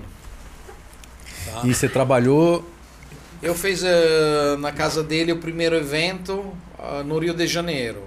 Uhum. Eh, fui Chega o de microfone Paulo, mais próximo um pouquinho. Fui É. de São Paulo. Não, pode chegar. Puxa tranquilo. você, puxa pra você. Ah. Hum. Fui, eu morava em São Paulo na época. Eu fui por Rio de Janeiro fazer ah, um jantar com pizza na casa dele. E nossa, eh, me lembra ainda o Rio de Janeiro que era naquela época. eh, não sei se tu conhece, creio que sim, né? Hoje tem o Barra Shopping. Uhum. Lá onde hoje tem o Barra Shopping em New York, tinha apenas o mercado da Praça 15. Tá? Que era um, digamos, um point das coisas um pouquinho mais eh, Sofisticada. sofisticadas, né? Uhum. Depois, quando eu voltei, depois de um tempo, depois voltei para São Paulo, continuei para São Paulo, eh, fui para Brasília, eh, depois de Brasília, fui para o Rio, Ve- fui para o Rio, né? Cara, era totalmente diferente. Eu, quando fui lá procurar Mudou o mercado tudo, da né? Praça 15, eh, tinha Barra Shopping, tinha o New York. Sim. Uma coisa. Diferença. de- nossa, diferente. Aí no primeiro dia, você, ele, eh, ele, foi, ele foi indicado tal, aí você ficou- fez, aí começou a fazer um evento, dois eventos. Sim, começou assim. Na verdade, eh, por exemplo, no programa da Pizzaria do Faustão, eh, o planejamento era um pouquinho diferente, né? Então, Era- um quadro do. Um quadro, o do- quadro era para ser feito em outra emissora, na Sim. verdade, tá? É, com outro apresentador. E até fui na Itália a fazer filmagem nas pizzarias, né? Ah, vamos lá, vamos fazer as filmagens, depois vamos fazer o programa. E ele foi junto. Era... Ele tava junto. Não, o Ele- Fausto, seu Fausto não. Não, tá. Eu fui com o Mauri Júnior. Ah, sim. E falei, pô, se vamos para Itália, será que eu posso ficar mais uns dias lá, que assim vou ver a família, que fazia tempo que eu não ia, né? Aproveitar a passagem, É, né, Mário? Aí quando foi, é, quando eu voltei, aliás, ele saiu da Bandeirante na época, né? Sim. Ele, Da, o, Mauri, o Amauri. O Amauri, seu é. Aí beleza, aí ficou o programa engavetado, né? Aí vai, vai, vai, Ah, vem. não foi ao ar naquela. Não, não foi. Na verdade, uma vez eu vi as filmagens, vi uma por acaso assim. Falei, ué, mas sabia que não tinha ido, né? Então eu não tenho nenhuma filmagem, só tenho uma que foi bem bacana na casa de Pepino de Capri, né? Pensa, eu teve que vir no Brasil para ir na- para depois voltar na Itália e ir na casa de Pepino de Capri, é alucinante. Olha que coisa. E você foi visitando lá, você reviu, ami reviu amigos? Sim, junto- foi ver. Primeiro a família que é importante, né? Pode puxar um pouquinho mais. Mas né? fomos a, a visitar várias. Fomos em Vico, em Vico Equense, a ver a pizza Metro. Fomos a fazer filmagem em várias pizzarias, né? Depois o intuito era o quê? Voltar aqui para o Brasil e fazer um programa com degustação de pizza para os convidados dele, né? Esse era o planejamento que depois aconteceu no programa do Domingo Faustão. Um dia estava fazendo evento na casa dele, né? É, fui também no Bar das Artes, tá? Fazendo uma noite aos domingos de pizza de pizza italiana, né? Puxa. Esses eventos enfim, assim. É, é o ou que é um, não um- foi um um bom- dia ele falou, vem cá, vamos, vamos fazer na Globo, vamos. Eu falei, é, se tu insiste, Ô, vamos. seu né? Fausto, né? Já que- insiste, fui um- com uma experiência fantástica, né? Muito bom, né? Muito bacana, muito bacana, abriu muitas portas, né? É, talvez numa época de hoje teria aproveitado mais, mas eu gosto de respeitar é, é, o espaço de cada um, né? Sim, sim. É, por exemplo, você vai nos lugares todo mundo vê "É, o artista, o fulano lá, que é famoso, que é lá tirar fotos, né? Pô, se o cara tá num restaurante ou tá na vida dele, deixa ele tranquilo. Eu penso desta forma, né? Uhum. Entendeu? Mas só para encerrar o assunto do Fausto, porque agora ele vai vir morar em São Paulo, né? Novamente aqui, porque se, se for, não sei como é que tá a negociação aí, mas parece que ele vai. E, mas qual é a- a- o sabor que ele prefere ali? Aí ele gostava de uma pizza de mortadela com geleia de damasco e calabresa. Deve ser boa, deve ser boa. e a- alguns sabores exóticos de pizza também, né? Não é porque somos italianos, só fazemos margherita marinara, né? Não, a O- pizza mudou muito. mudou, Na né? Itália, especialmente. O qual é o preço é, é, médio de uma pizza boa? Hoje, eu tô falando, porque depois de transformar em dólar, porque isso aqui vai passar. Daqui a 100 anos o cara tá falando, pô, que pergunta é essa? Não sei que moeda era essa. Olha, eu vou dizer para você que é, muita gente reclama às vezes de preço, fala, poxa, a pizza é cara, tal, mas as pessoas não têm ideia do processo que você faz, da mão de obra que você tem. Então, outros custos, aluguéis, Dos valores, dos ingredientes dos bons. insumos bons, Dos insumos porque a gente bons. usa produto de primeira qualidade. Eu então, vou eu acho assim, eu, eu acho muito difícil uma pizza é, ser boa com menos de 60 reais. Entendeu? Eu acho que. É porque não envolve nem apenas a- a ma- os insumos por si. É, tem pizzarias que cobra cara uma pizza que a gente até reconhece que não tem esse valor, mas ele te oferece uma estrutura. Bom, estão falando, só para ter uma ideia, 10 dólares, né? Se você for Exato, não trazer é? dinheiro de hoje, né? Não, Sim. aí não é nada absurdo. Não, né? não é. E 100 reais hoje não é nada, né? Não dá pra fazer nada. Então, Exato. Não. E, e pensando que você vai compartilhar uma pizza com duas ou três pessoas. Pelo Exato. menos. Sim. Não, eu na pizza sou egoísta, eu quero a minha toda só pra mim. Pô, Mário. Mas é pra dividir com os amigos sim a Aí, pizza, tá né? vendo? Sim, Com sim. certeza. É, um- é um, é um- a gente, o brasileiro aqui costuma dividir a pizza em vários sabores, né? Em dois sabores. É, isso não, não se faz na Itália, não faz? Né? Hoje faz. Ô, mas tá- Hoje o Brasil faz. tá indo pra lá, não é? O- A Itália É, tá é a pra cá? globalização, né? Menos que em Nápoles. Lá eles são firmes e fortes. Não, vamos né? aqui. Não É, A pizza napolitana é uma pizza diferente. É que é Você uma tem pizza. que entender ela. É uma pizza de 30 centímetros, né? Um pouco menor do que as que a gente faz aqui. A gente A faz com tradicional que 35 aqui é centímetros. 35. Aqui é 35. É. A, ma- a tradicional assim, De a raio, tradicional- de raio. De raio. É, oito fatias é 35 centímetros. E aí normalmente faz uma pizza de 30 centímetros com uma quantidade bem é, baixa de ingredientes, pouco, poucos ingredientes, né? Pra ficar uma É, pizza na leve. verdade não é Pra você ter um é equilíbrio. equilibrado. Um equilíbrio. Equilibrado, né? É, por Equilíbrio. exemplo, o italiano eh, gosta de ter equilíbrio. Uma regra que nós acho que tinha lá na Itália era Encosta aí que eu só vou chamar. Puxa ele pra cá que ele vem. Pronto, aí Era, eh, o peso da massa não tem que passar eh, ou a cobertura não tem que ser eh, mais que uma vez e meio o peso da massa para ter equilíbrio. Não é que o italiano é pão duro e não quer botar muita mussarela, valoriza mais o tomate. Mas na, na Se passar pizza dessa proporção, você não consegue sentir mais o sabor equilibrado. Né? é isso, né? É o equilíbrio que faz a diferença. É isso, me Entendeu? desculpe, Mário, mas só para complementar, tem várias coisas, né? Então, quando você bota muita cobertura numa massa, a, a parte de baixo do meio ela não assa tão bem. Então, se você, eh, o brasileiro insiste em botar uma quantidade grande de recheio. Agora, quando você põe isso, a, a cocção, A, Desse- a umidade também do- do- Umidade. dos tops vão. Você escutou a diferença que ele falou, né? Quando falou da pizza italiana, ele falou cobertura. O brasileiro é recheio. o brasileiro fala recheio. É, é, e é então- verdade, é. É verdade, a gente tem toppings, a gente não tem, não é o recheio da pizza.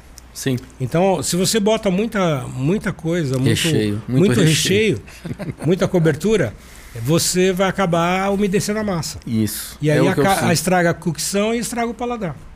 E tem toda a razão em botar uma quantidade equilibrada.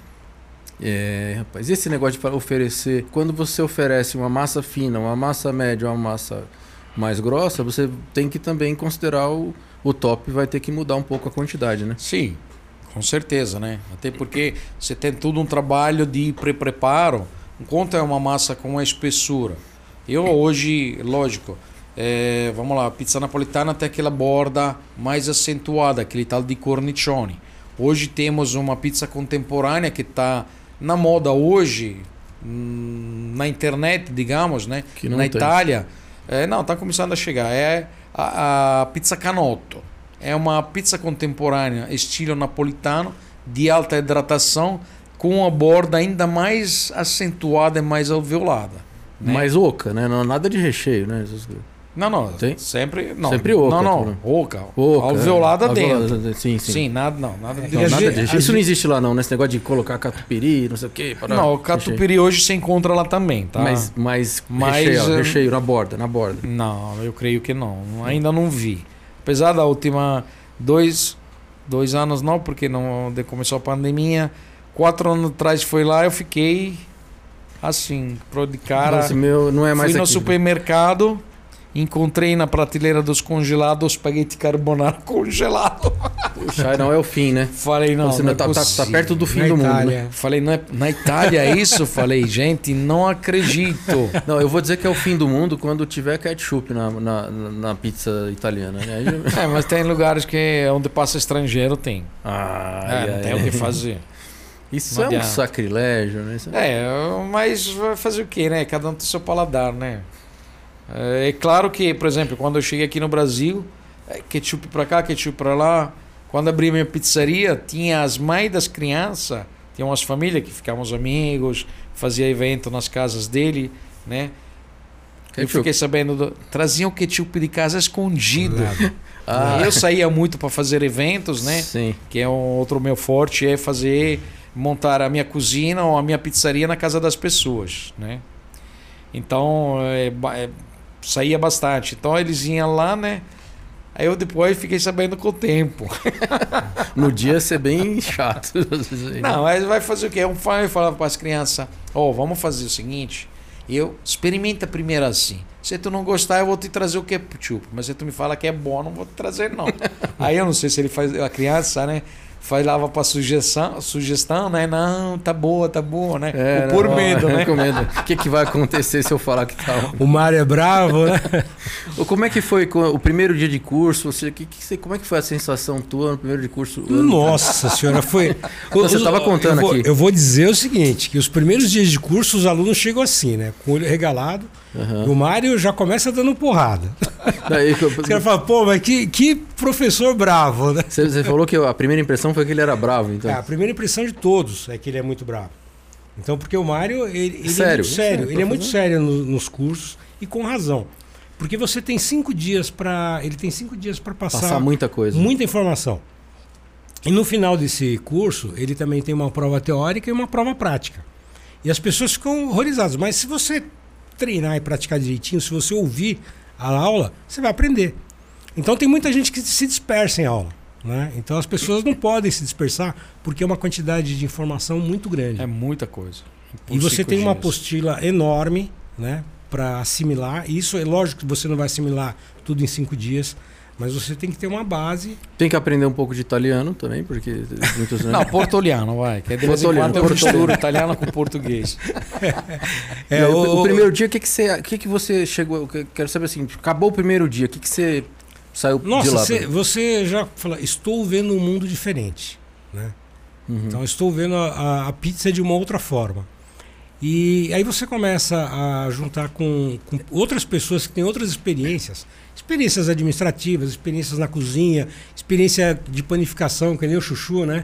Que é um grande pizzaiolo, um grande eh, padeiro, Padeiro. né? Que a tá em gente falta encontrou no meu- padeiro no Brasil também. Mas é um Muito- padeiro bom que nem o Chuchu, vou ver se eu trago ele um dia aqui. É, Mas é, Traga, traga o, sim. o, o Chuchu, eu conheci lá, virou um grande irmão meu. É, putz, ele ajuda muita gente nos Sim. grupos, né? Que a gente tem muita troca de informação. Mas assim, é, é, uma, é uma troca de experiência muito grande. Mas a primeira impressão que então ficou, resumindo, é o seguinte: a- é mais profundo do que eu achava, do que eu, é mais Ah, complexo sim. do que eu Assim, imaginava. é mais complexo porque você pensa que é simplesmente misturar água e farinha e não é. Na realidade é um processo. Tanto que eh, eu estava dando uma palestra outro dia no stand lá do Com Pizza, né, com o Carlos, e uma pessoa na plateia me perguntou qual era o segredo da minha massa, né? Aí eu falei, olha, não eu- não eu adi- Você é- falou assim: se eu falar, eu vou ter que te matar, né? Não, é que não adianta. Por exemplo, Que o que o você Mário- falou? O que que é você o falou Mário- ele? É o que o Mário falou.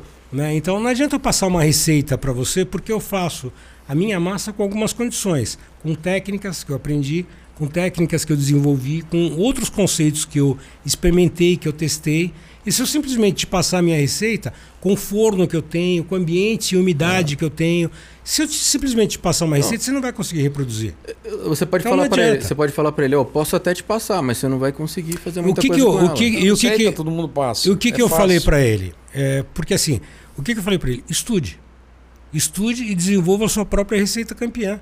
Porque, assim, é, se as pessoas não estudarem, elas não vão chegar. Fa- Falar em receita campeã, né? O Ayrton participou de alguns campeonatos e foi vitorioso pelo Brasil, representando o Brasil. É, na- Como é que funciona esse mundo dos campeonatos ali? Você pode dar uma palhinha pra gente assim? Ah, um mundo bem bacana, né? Onde você tem que ir lá e dar o teu melhor naquele tipologia de pizza, né? Lá fora, lá na Itália especialmente, é, você vai a um concurso, tem 700, 800 candidatos ao concurso. Todos eles vão fazer, os, os- os jurados vão ter que fazer uma seleção. Não, tem, faz, sim, mas tem, tem várias tipologias. Essa pera tá Né? muito boa, viu? Tem várias tipologias de, de concurso. Tem pizza napolitana, pizza picante, a pizza em pala, pizza em telha, pizza romana. Tem freestyle, pizza malabarismo, pizza sem glúten hoje, que está bem avançado. Né? Cê- é, a pizza, eu pelo menos se fosse sem glúten, pra mim é melhor. Muda o sabor muito? Você acha que perde alguma coisa? É, hoje estamos bem melhores, tá? Por exemplo, meu pai é celíaco. Eu lembro quando estava lá, ele tinha que comer sem glúten. Eu tenho pai e irmão sem, sem celíaco. Com alergia. tá? É, e meu pai, ele se fazia o pão, a pizza, quando ele trazia a farinha, era uma meleca, cara. Hoje, você faz pizza sem glúten, Você, você tem dificuldade De em saber. dizer que é realmente é sem glúten. Agora, vo- voltando lá para a questão lá do campeonato, então o indivíduo ele tem ali um tempo para fazer. Como é que é? Sim, em que... linha geral você tem um tempo de apresentação, eh, você tem um, vários jurados que depois vão experimentar, são várias. eh, como é que fala? São vários itens. Categorias. São várias categorias, mas várias. Eh, Mas tem assim, é, eliminatórias, classificação, sim, sim. final, sempre É nem um normal. campeonato de um campeonato futebol, normal, mesma normal. Certo. Não muda nada. Né? E tem várias modalidades. eh, Você tem que mostrar o teu conhecimento, é lógico. Eu, quando se faz um sabores aberto, é mais complicado. Por quê? Você pode ter feito a melhor massa, mas o jurado não gosta do que se colocou lá em cima, já É. era. É tipo um Entendeu? Masterchef, de vez em quando o cara vai. Sim. Depende do humor dele também. né? Mas vale muito a pena participar, porque você tem experiências fantásticas, tá? Aprende-se muito. Você aprende muito. Eu fiz o meu primeiro concurso, ainda tenho as fotos guardadas, acho que até postei no meu Instagram, de Ah, qual, 1800. qual, qual é o seu Instagram? Que que é? É chef, eh, chef underline Mário Tacconi. Sabe? Chef underline Mário, Mário. Tacone com dois. Oh, CC, dois T-A-C-C-O-N. Sim. ON. Então vamos colocar ali.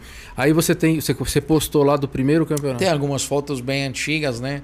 Eh, naquela época eu fiz um. Eram 12 jurados, então eu fiz 12 mini calções. Como é que Calzone, Os calzone. calzone. Calzone que é a pizza Falar nisso, fechada. eu, eu ia perguntar do calzone. Aqui no Brasil não, não pegou tanto. Na Itália é, é, uma, é mais vendido? Sim, tem, faz Pouquinho. parte do cardápio tradicional, né? Aham. É, tem a pizza clássica, tem a pizza que é meio calzone, meia pizza, né? Não, tem algumas coisas bem... Dá estresse nesses concursos, tipo assim, discussão, tá? é, Isso aí claro. acontece onde tem ser humano, né? Italiano que não fala alto não existe, não é italiano? E, e- e tem uma, alguma. Quem, quem é que certifica? Quem é assim? Existe uma. Não, tem quem organiza o concurso, né? Tem vários patrocinadores, que geralmente são empresas, por exemplo, pode ser um moinho, pode ser uma empresa que faz eh, produtos, utensílios ou maquinários, né? Entendeu? E tem uma juria, é feito as eliminatórias, você vai passando para chegar até o final, né? Uhum. Como podemos dizer hoje acontece aqui no Brasil, mas o número de participantes que é muito inferior. Por Agora- exemplo, agora ano que vem tem Vai ter em Parma, abril? né? Abriu. Em abril, abriram já as O- feiras lá, ele, Vai- ele você vai, ir, é? né? Eu vai? vou, vou pra Parma no ano que vem. Que bom, rapaz. Puxa vida, você vai representar o, o Brasil Eu lá. sou um dos representantes do Brasil, né? Tem vários. Tem o né? Marcos também, da pizzaria Marcos Roma. da Pizzaria Roma, tem o Tipulo, Antônio Tem Tipulo também, que ele da, também é da italiano. Bari, né? O, O Nicola, né? Ni- Não, não. da Pizza Bari, da, de, de- do Ipiranga. Sim, eles também Eles ganharam. também ganharam. Tá? Sim. Fizemos, digamos, um concurso aqui que era voltado, quem ganhava iria a representar o Brasil lá na Itália, na Feira de Parma. E representaram muito bem, por sinal, né? Sim, Muito podemos né? dizer que assim, foi, foi bem bacana o evento. É, foi, foi show, eu gostei muito. Você sempre vai. ou como é que é? Essa, essa, é é de dois em dois anos? É anualmente? Como é que é Tem isso? aí? algumas feiras que são anuais lá Itália. Aliás, depois Bom. da pandemia você não foi lá ainda, né? Não, ainda não. Tava querendo ir, mas está ainda tá para nós que sai do Brasil, mesmo sendo italiano, tem dificuldade. Ainda, tá, ainda Você tem, tem que é, ficar, você tem que perder o tempo que me 15 dias de quarentena. 10, 15 dias de quarentena, aí lascou tudo, né? É. Como é que fica preso em algum lugar? Não sei te dizer, mas não quero descobrir não.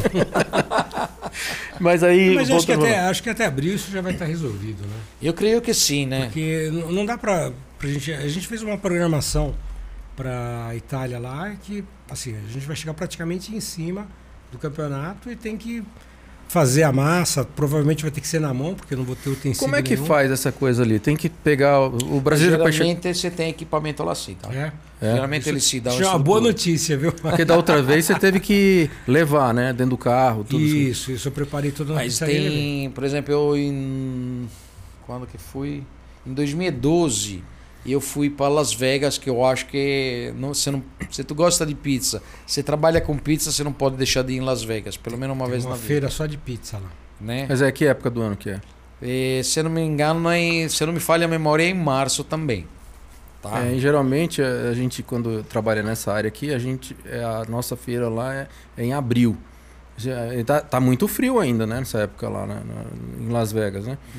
Quando É, eu fui, assim, não tava bacana o tempo. Tava legal, né? Tava. Então, quando lá já ainda tá, tem neve um pouquinho, assim, depende do ano, né? Exatamente. Mas o que, que acontece lá em Las Vegas? Não, a feira é espetacular. Tem. Fica dentro dos cassinos? As coisas, É, não, dentro aí do... outras- é, Não, não, tem fica dentro de- um, onde que é que como é que faz, né? fala? Um, um lugar específico. É, é um, um lugar de eventos, de um feiras. lugar de eventos, de feiras que E tem lá. Como é que, que eles montam ali naquele... Você tem Um centro de convenções. né? É um centro de convenções onde você encontra tudo que faz parte do mundo da pizza. Queijos, mussarelas, eh, tem vários stands de pizza, especialmente onde faz o concurso, degustações, equipamento, eh, tipos de farinas, né? Pensa, teve uns napolitanos que estavam participando lá, trouxeram da casa deles a massa na mala. Como é, que, como é que quero saber É. como é que passou lá na, na, na, Ah, é na aduana lá deles? Porque eles jogam tudo que se treva de.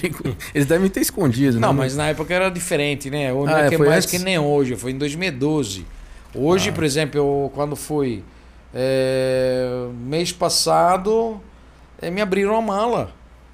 Exato. Aí a Polícia Federal abriu a mala. Eu pô, falei, No- nos Estados Unidos. sim. Sim. Não, não, não, aqui no Hum. Brasil. Aqui abriram. Aqui no Brasil. Aham. Uma vez também eu fui, eu fui Ah, fui em Las Vegas em 2012. Eles abrem, eles E eu abrem. trouxe um material que era. Como é que eu vou te explicar? Um. Para colocar dentro das caixas de pizza para a massa não amolecer com a umidade dela, né? Era tipo de uma. uma falando mal, umas grades de um material, né? Botei na mala, me abriram, que sei lá o que eles pensavam que era, né? Mas deixaram passar, né? Não, deixaram passar. Mas sim. eh, quando Mas eles que quebraram é... meu cadeado. Quer ver que quando eles veem que é orgânico assim, eles jogam tudo no lixo. Principalmente chegando nos Estados Unidos, eles não, tão, não querem nem saber, né? Não, então eles levaram a massa lá e levaram na mala mesmo. Levaram na mala. Eu vi quando eu abri a mala no aeroporto, ó, que minha massa tá- ainda tá boa.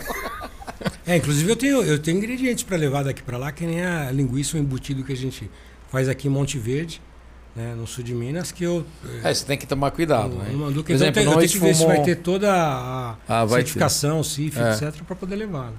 Na época que o consórcio do Canavese, que é onde lá na Itália se faz a produção de arroz, arbóreo, Uhum. esses riso- arroz para risoto mais específico, eh, a gente fazia aqui no Brasil um intercâmbio e o, traziam os arroz, o arroz de lá para cá, a gente ensinava.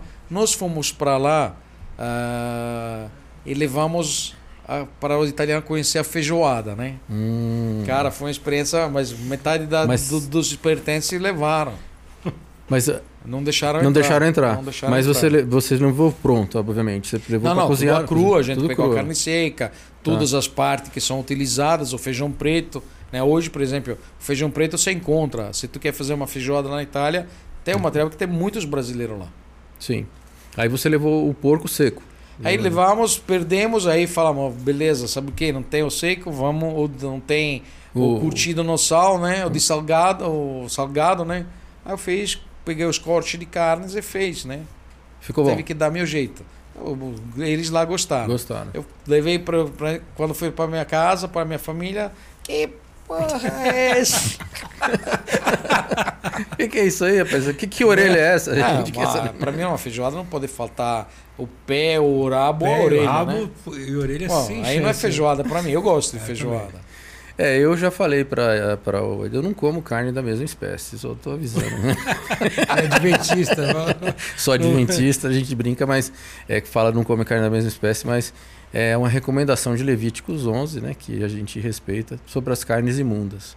Mas e, vamos voltar ao ponto. Quem ganha esse campeonato lá na Itália, dos 700 participantes, o que, que acontece com esse camarada? Ele é reconhecido ali? Com né? certeza, é outro mundo lá. Você é reconhecido, né? Tu ganhou um campeonato, pinta um monte de coisas de trabalho, de coisas diferentes. Mesma Isso. coisa, uma pessoa conhecida aqui tem um- uma procura diferenciada, né? Falar nisso, eu vou Tudo. fazer um pedido de pizza aqui numa pizzaria.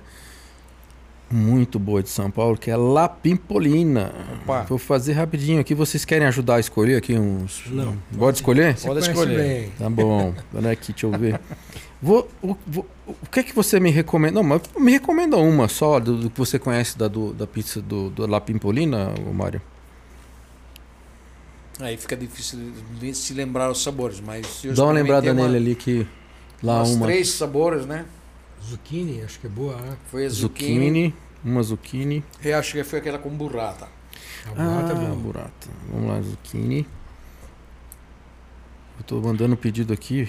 Uma burrata. Vocês aí, vocês querem escolher um sabor? Que, que, você, que, que sabor vocês escolheriam aí? Mas olha, pode. Nós vamos ter aqui o mestre aqui. Burrata. Ô Mário, enquanto, enquanto ele faz o pedido deixa eu te fazer uma pergunta. Você aprendeu a falar japonês? Sim. É mesmo? Quando eu saí de lá, tanto que trabalhei na Liberdade aqui em São Paulo. Caramba! E aí, desenrola bem? Ou desenrolava bem? Desenrolava bem. Hoje vou ter que precisar voltar para lá. Olha que legal. É, a sua esposa. Mas eu acho que é, é que nem andar de bicicleta, né? A sua esposa é Nisei, Sansei? Sansei, ou- terceira Sansei. geração. Ela Nós fala. conhecemos. Ela fala, não. Ela não fala. Não fala nada. Ela fala muito pouco. Você, você Nós conhecemos cedo. lá no Brasil, eh, Lá- lá, no lá no Brasil, lá no Japão. Japão, Sim. né? É, na como é que fala? Anota aqui. Na imigração. Eu estava renovando o visto, ela estava tirando o visto. Que ela foi lá como decasec para trabalhar lá. Né? Sim. Aí você conheceu, mas cara, é, eu não falava português, ela não falava italiano, não falava inglês, né? Então, é, mas foi bem engraçado ter uma Não, pode, pode contar aí. Como é que Tem você uma conheceu? ela? história que ficou na minha cabeça. É, o italiano, quando se encontra, é tchau, né? No Brasil, é quando você vai embora que é tchau. Tchau. né? Sim, Certo? sim, sim. É. Eu, você acha que eu sabia? Hum. Eu depois que fui entender. Aí eu vi, tava lá, tava eu de terno, Não, e ela gravata. me, me fala como é que ela tá. Tava bonitona e tal. Vocês, vocês- era 15 brasileiras lá, era mais bonita. Nossa! Tanto que você casou com tirando- ela, né, Mário? Sim.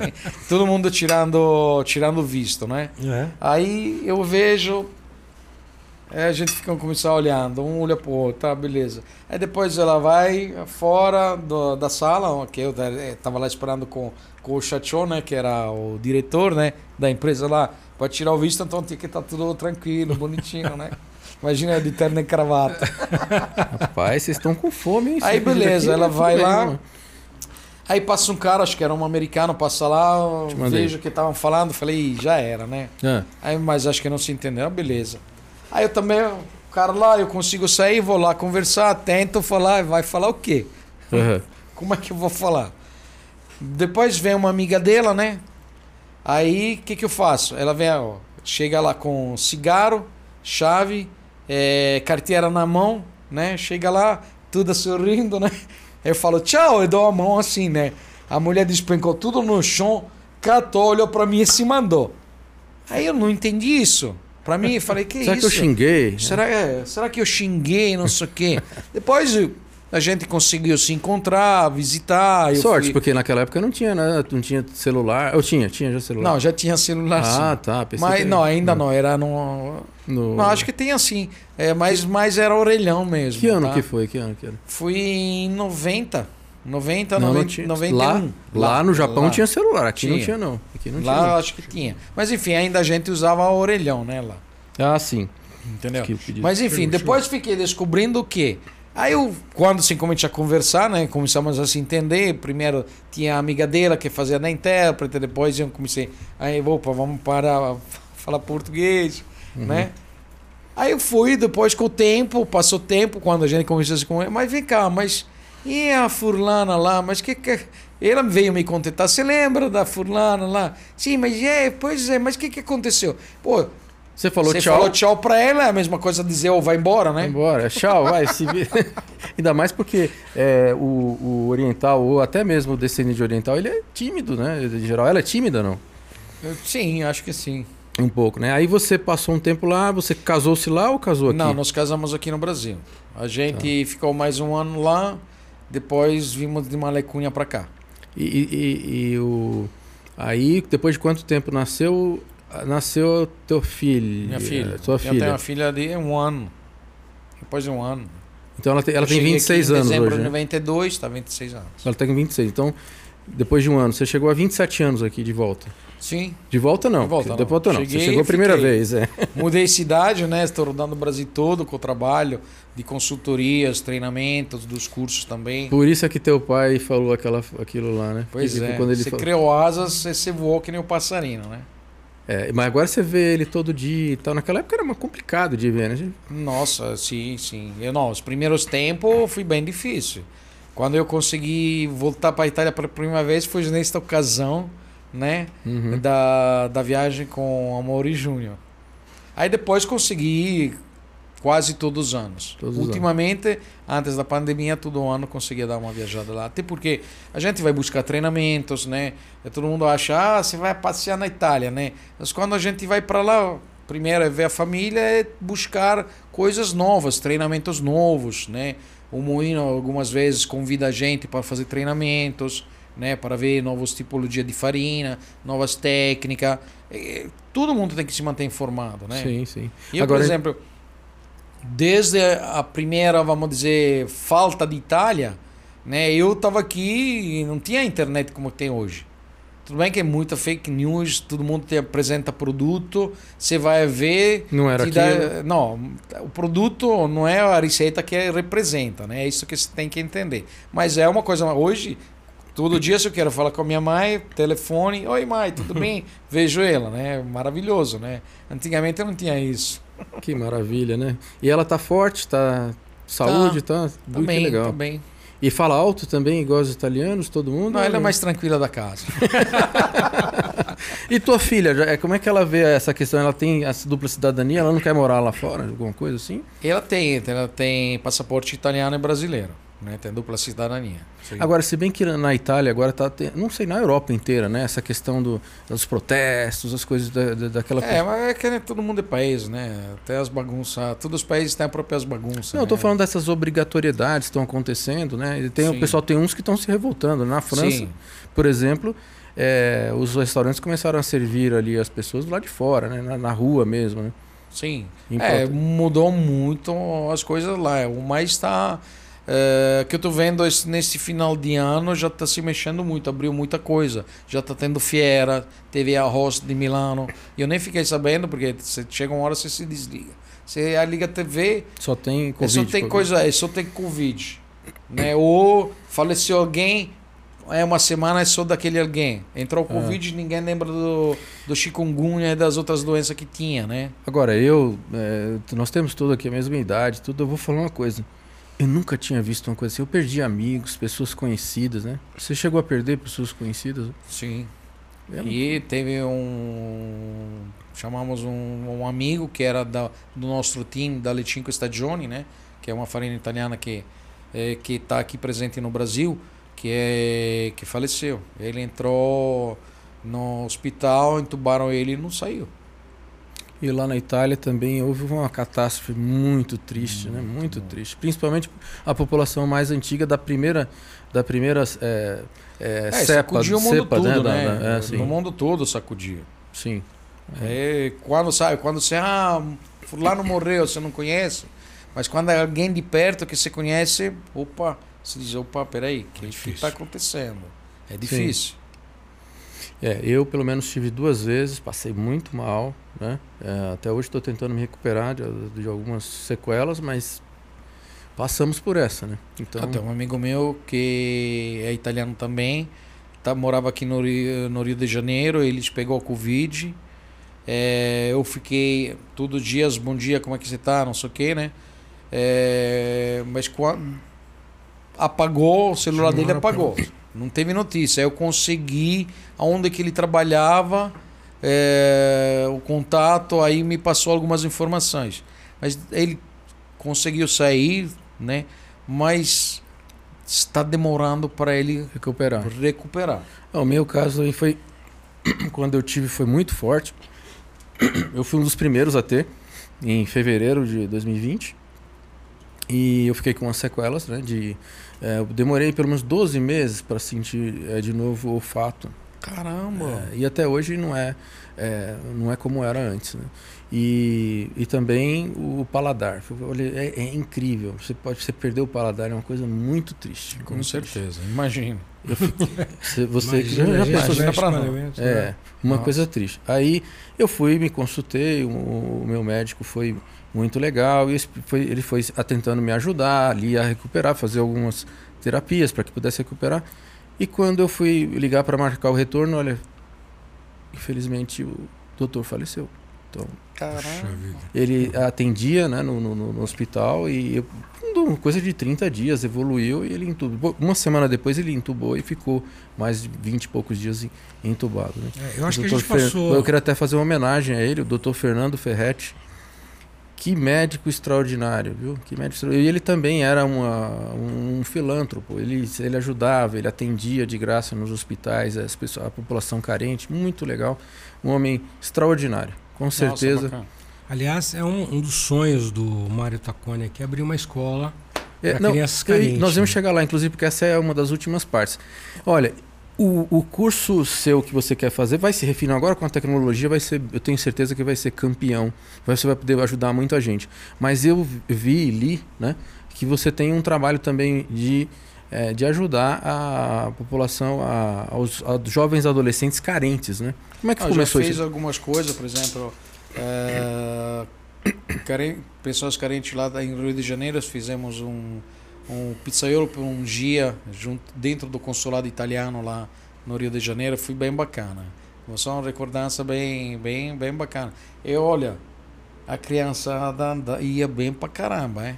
Eles que abriam, tentamos ensinar, é lógico, mas pela Sim. primeira experiência, nossa, foi fantástico. Foi fantástico. Uhum. Né?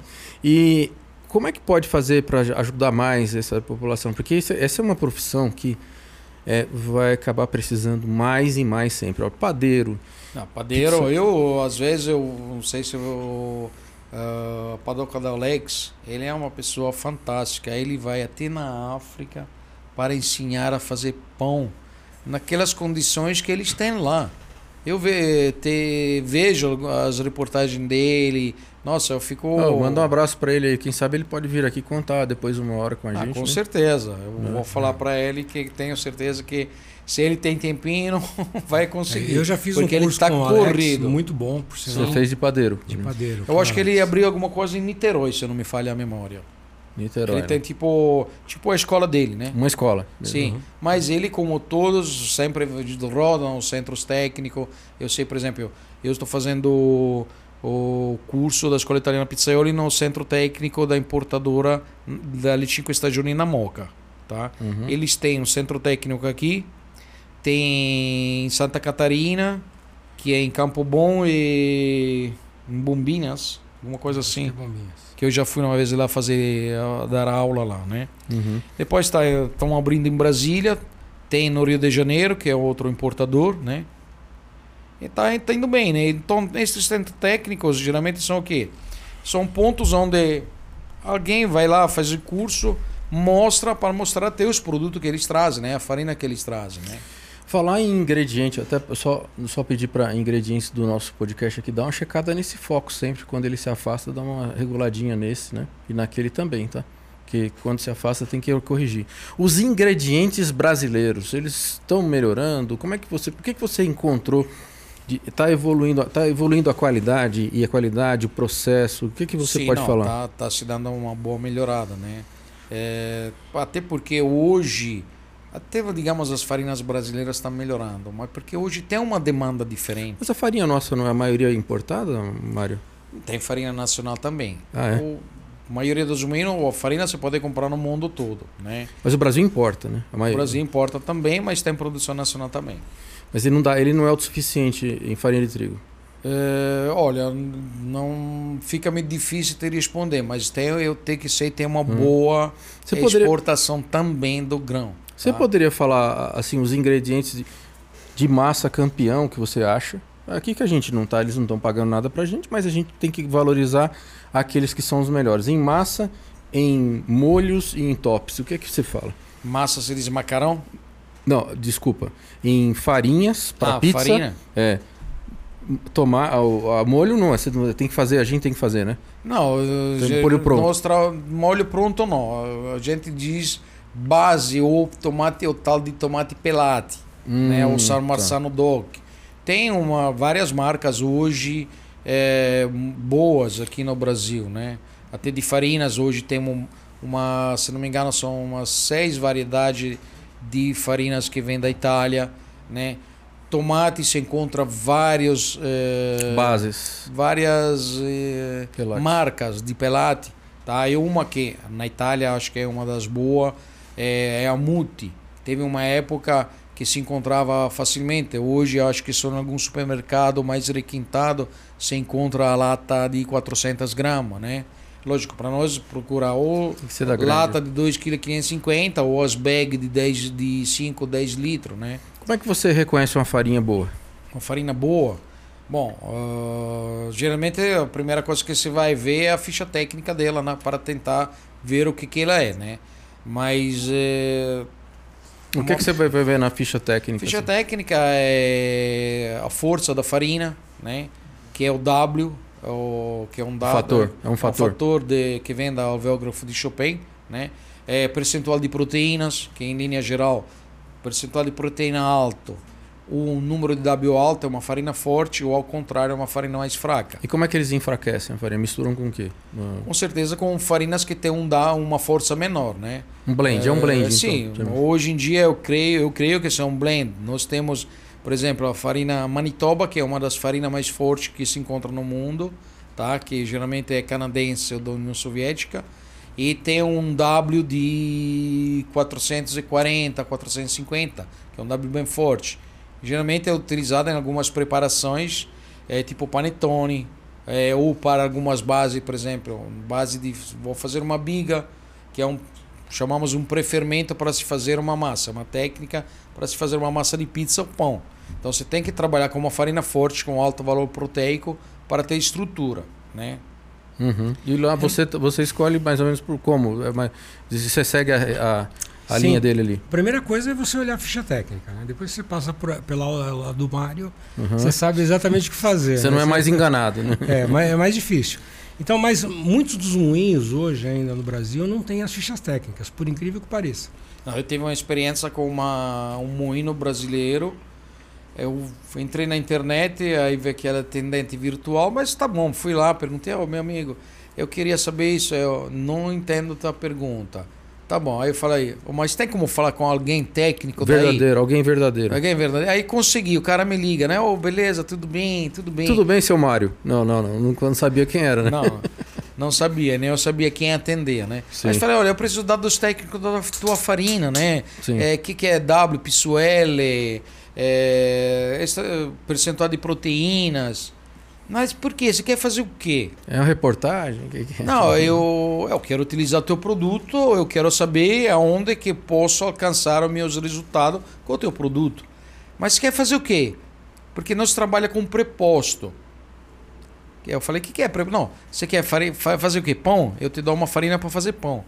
Eu te dou, você quer fazer pizza? Eu te dou uma farinha para fazer pizza. Uma Você pré-mistura. quer um- para fazer pastel? Ah, tá. pastel, eu te dou uma farinha pra... Eu falei, não, desculpe, mas eu tenho um certo conhecimento, espero, né? Creio, né? Então eu, eu não quero que- o teu proposto, eu quero conhecer o teu produto e fazer o meu produto com o teu produto. Não, essas informações nós não dá. Ah, tá bom, falei, obrigado. E aí fica difícil a gente trabalhar. Porque sem essas informações básicas você não consegue saber se vai tirar um bom uma produto. farinha italiana que vem no saco, vai comprar qualquer farinha que vem de fora, tá escrito lá o que tem, o que tem dentro, percentual de proteína, é, W da farinha. Você pede a ficha técnica, dados técnicos para tu. Como é que eu vou saber o que, que eu posso fazer com esta farinha se eu não tenho dado técnico? Tem pão é pão? E se eu quero te fazer um pão de ciabatta com 100% de hidratação? Você tem farinha para isso? Queria perguntar pro cara. Depois você deixa para lá, né? Então lá. eu sei que se eu pego uma Manitoba, sei a característica dela, eu te consigo fazer uma ciabatta 100% de hidratação. Uhum. É como se você fosse comprar uma tinta e não saber a cor, né? Não, É mesmo. meu amigo, é tinta, pinta a parede. Eu, falo, mas eu quero uma tinta que eu possa fazer uma cor que eu tô na cabeça.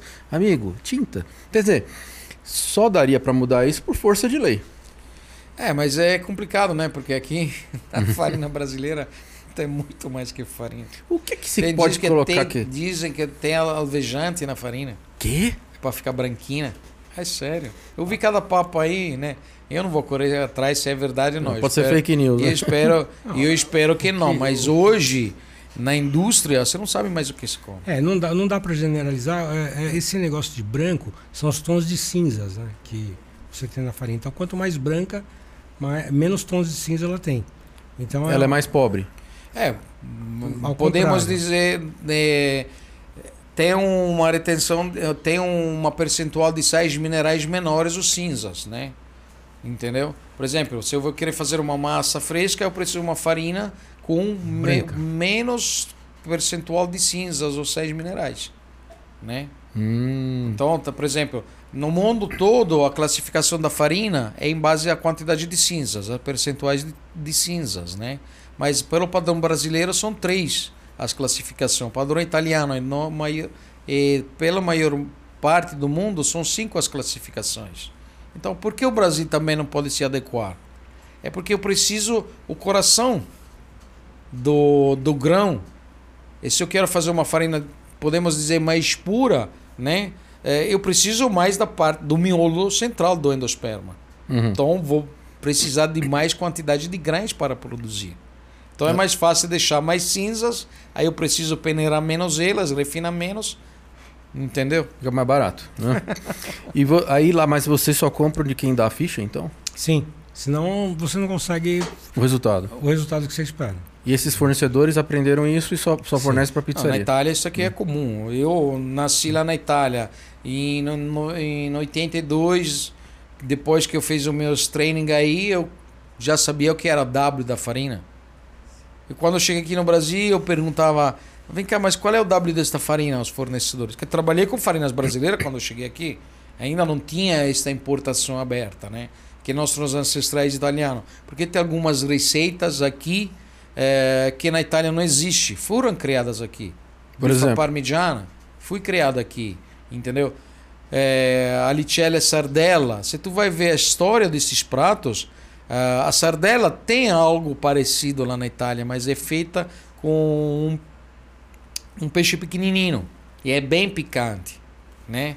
É, aqui é diferente, então vieram para cá, não tinha matéria-prima igual, Adaptar. adaptaram. A Lit tem lá. A Elite tem, sim. A, no- a qualidade de Elite que tem lá é muito superior àquela brasileira. É menos Mas- sal? Sim? Não. Não, é, o- é a carne do peixe que é diferente. Hum, Entendeu? Tá. É, é o mar onde o peixe vive. Tanto que é, aqui tem uma tipologia de peixes, ela tem outra. Né? Os frutos do mar que nós temos lá na Itália, no, no Adriático e no Tirreno, cara, é alucinante. Né? Aqui é, você não tem. Entendeu? Até temos aqui, por exemplo, o mexilhão. Mas o mexilhão que tem lá é totalmente diferente. O vongole. Eu uma vez fui nos Estados Unidos, tem um claim, que é um vongole de lá, de Long Island. Cara, deste tamanho. Você faria ver que coisa linda. É, quando Né? você vai ali para o Maine, então, tem aqueles lobsters gigantes. Sim. Então, cada. Cada- é a mesma região, coisa. é. Cada, cada país eh, tem o seu clima e os seus produtos. Comida Né? brasileira, qual foi a melhor que você já comeu? A melhor? Hum. Hum, várias. Gosto muito da comida mineira. Aquela é bem gordurosa, né? Eles Não, usam bastante. sim, eles, eles ah. usam, eles usam bastante porco, né? Sim, sim. Aí eu adoro a carne. É, muito bom, né? Uma bela Você- porqueta.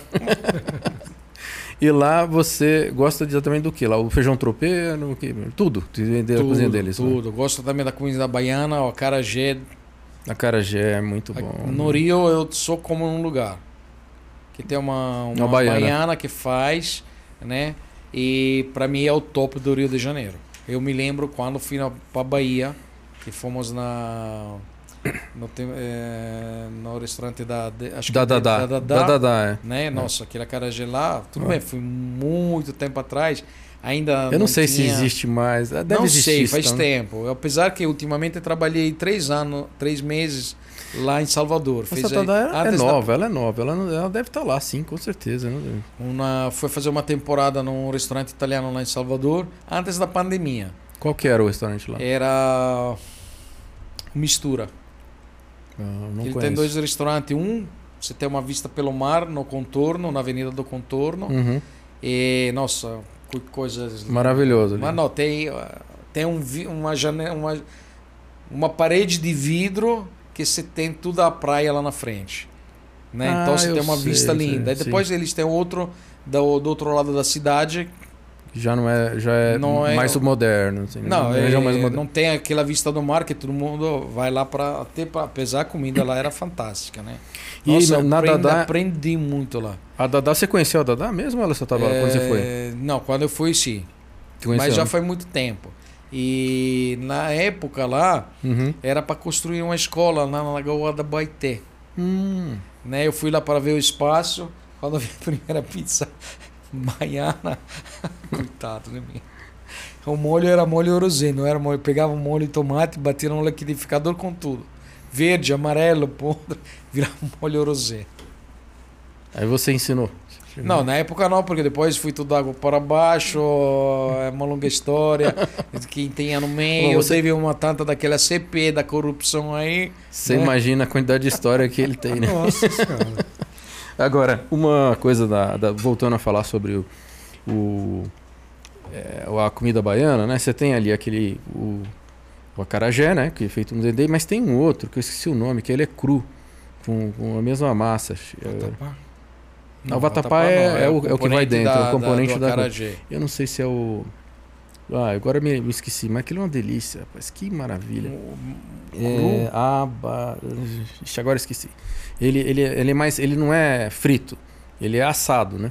E, e- é muito bom. Abadá, acho que é abadá, abadá- é, é isso aí, cara. É um negócio fantástico também, né? É porque eu, morei acho lá, né? é. Eu Eu morei acho que 10 é. anos lá, né? Então eu sei- eu do que eu tô falando, assim. Então agora o- a cabeça da gente vai esquecendo tudo. Sim, não, é lógico. Né? Mas é, tudo, você vai quando você deixa de lado alguma coisa, você vai É. esquecendo, mas depois quando você volta aí, você, você se lembra tudo. É, é feito com a mesma massa do, do, do, do, do, Do acarajé? do acarajé. É fantástico, muito bom.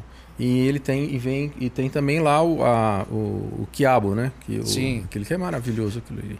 Não, Muito tem um prato lá que eu comi, eu não me lembro o nome, mas gostei muito. que tinha Não. quiabo, tinha esse. Sim, sim. Então é esse mesmo que eu tô tentando Mas falar. Só que você coloca da ele, Bahia- coloca dentro da, da massa do, do- O pessoal na Bahia tem uns temperos assim fantásticos. maravilhoso, maravilhoso. Então, Então, o Brasil, mão boa pra temperar, né? é, o Brasil tem é, Ah, é. dimensões continentais. Sim, né? com Então, certeza, né? Cada, cada região tem a sua característica, as suas temperaturas, os seus produtos, né? Como é na Itália. Itália, em comparação ao Brasil, é nada, mas tem uma extensão bem bacana que te pega vários tem eh, climas, né? tradição milenar. Várias tradições, tá? ah, É, tradição. né? é outra coisa.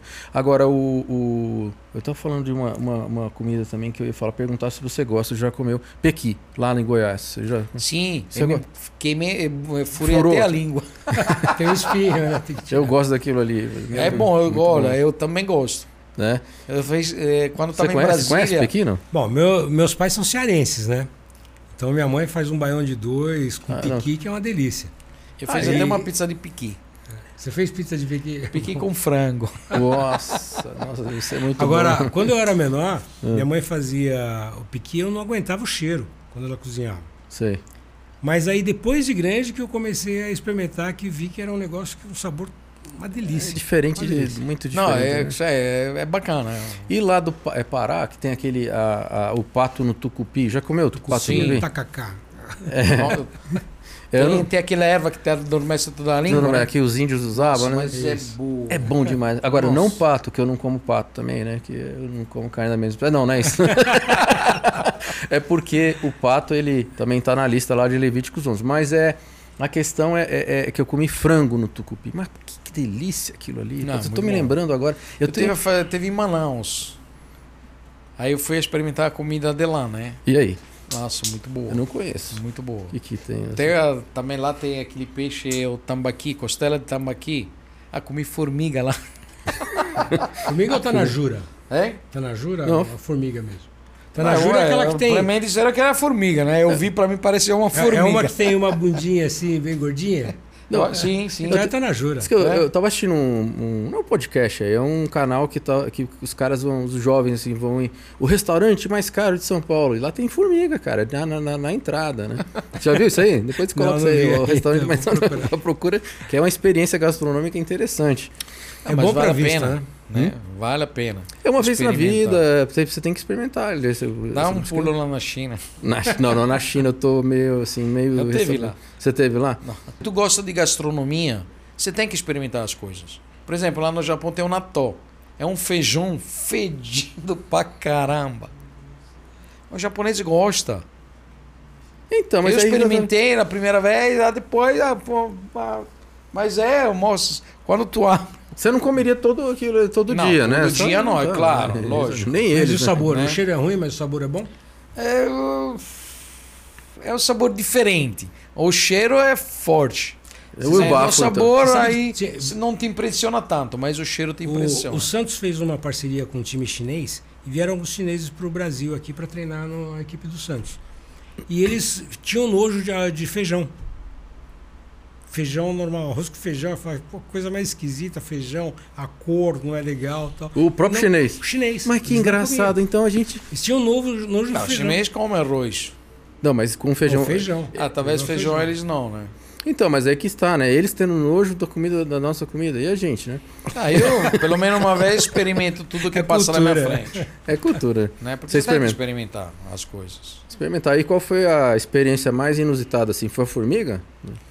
Não, não achei nada de, de especial nesta formiga. Era assim, gostoso, crocante. Você passou a enxergar melhor? Eu Não. comi.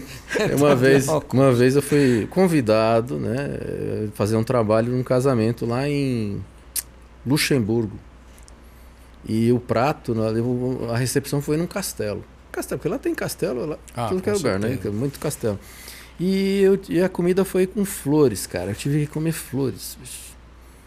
E você falou, aqui você não come flor, né, meu? Mas lá, você, lá era o prato quase que assim, era a entrada, um tipo, sei lá, era um prato de flor. Você tinha Ah, mas comer. hoje também se come flores aqui, vai. Cê- Eu não, eu não tô sabendo já onde é.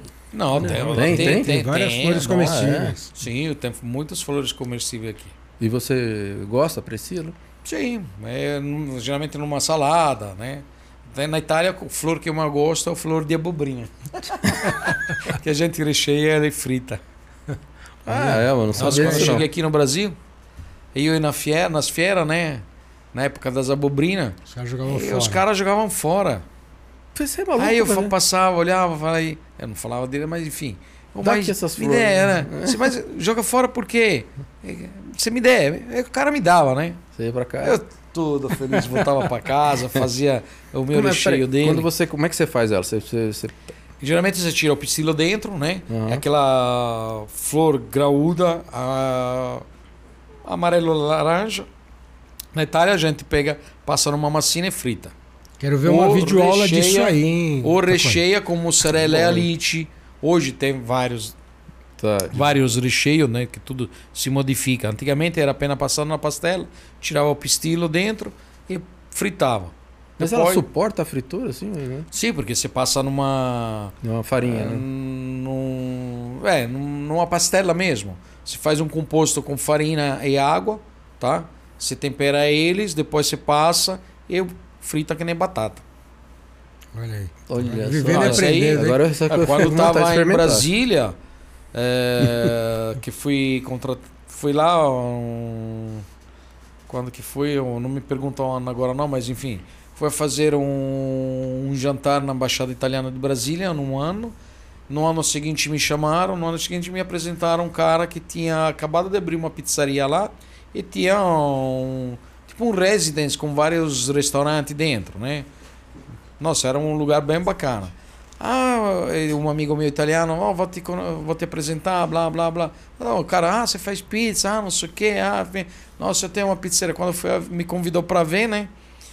Aí tinha um forno de um 1,80m de diâmetro interno, num quiosque na frente de uma piscina e duas mesinhas, né? Ah, vem aqui fazer pizza aí. Tá bom, vamos, né? Eu fa- Faz mirim, né? Não, vem, fica uma semana, beleza. Eu fui, fiquei a semana. Tinha uma jornalista que ainda ela tá lá, ainda tem um contato com ele, a Liana Sabo do Correio Brasiliense, né? Uhum. É, botou uma matéria, né? É, craque italiano na, na época lá era, era a academia de tênis, que é esse residence, né? Hum. Que hoje não existe mais, caiu. Acho que não sei se existe agora alguma coisa, mas não é mais o que era antigamente era um império, né? Depois faleceu o pai e começou a desmoronar tudo. E, enfim, começou a chover gente, né? Começa a ver Sim, de- aí.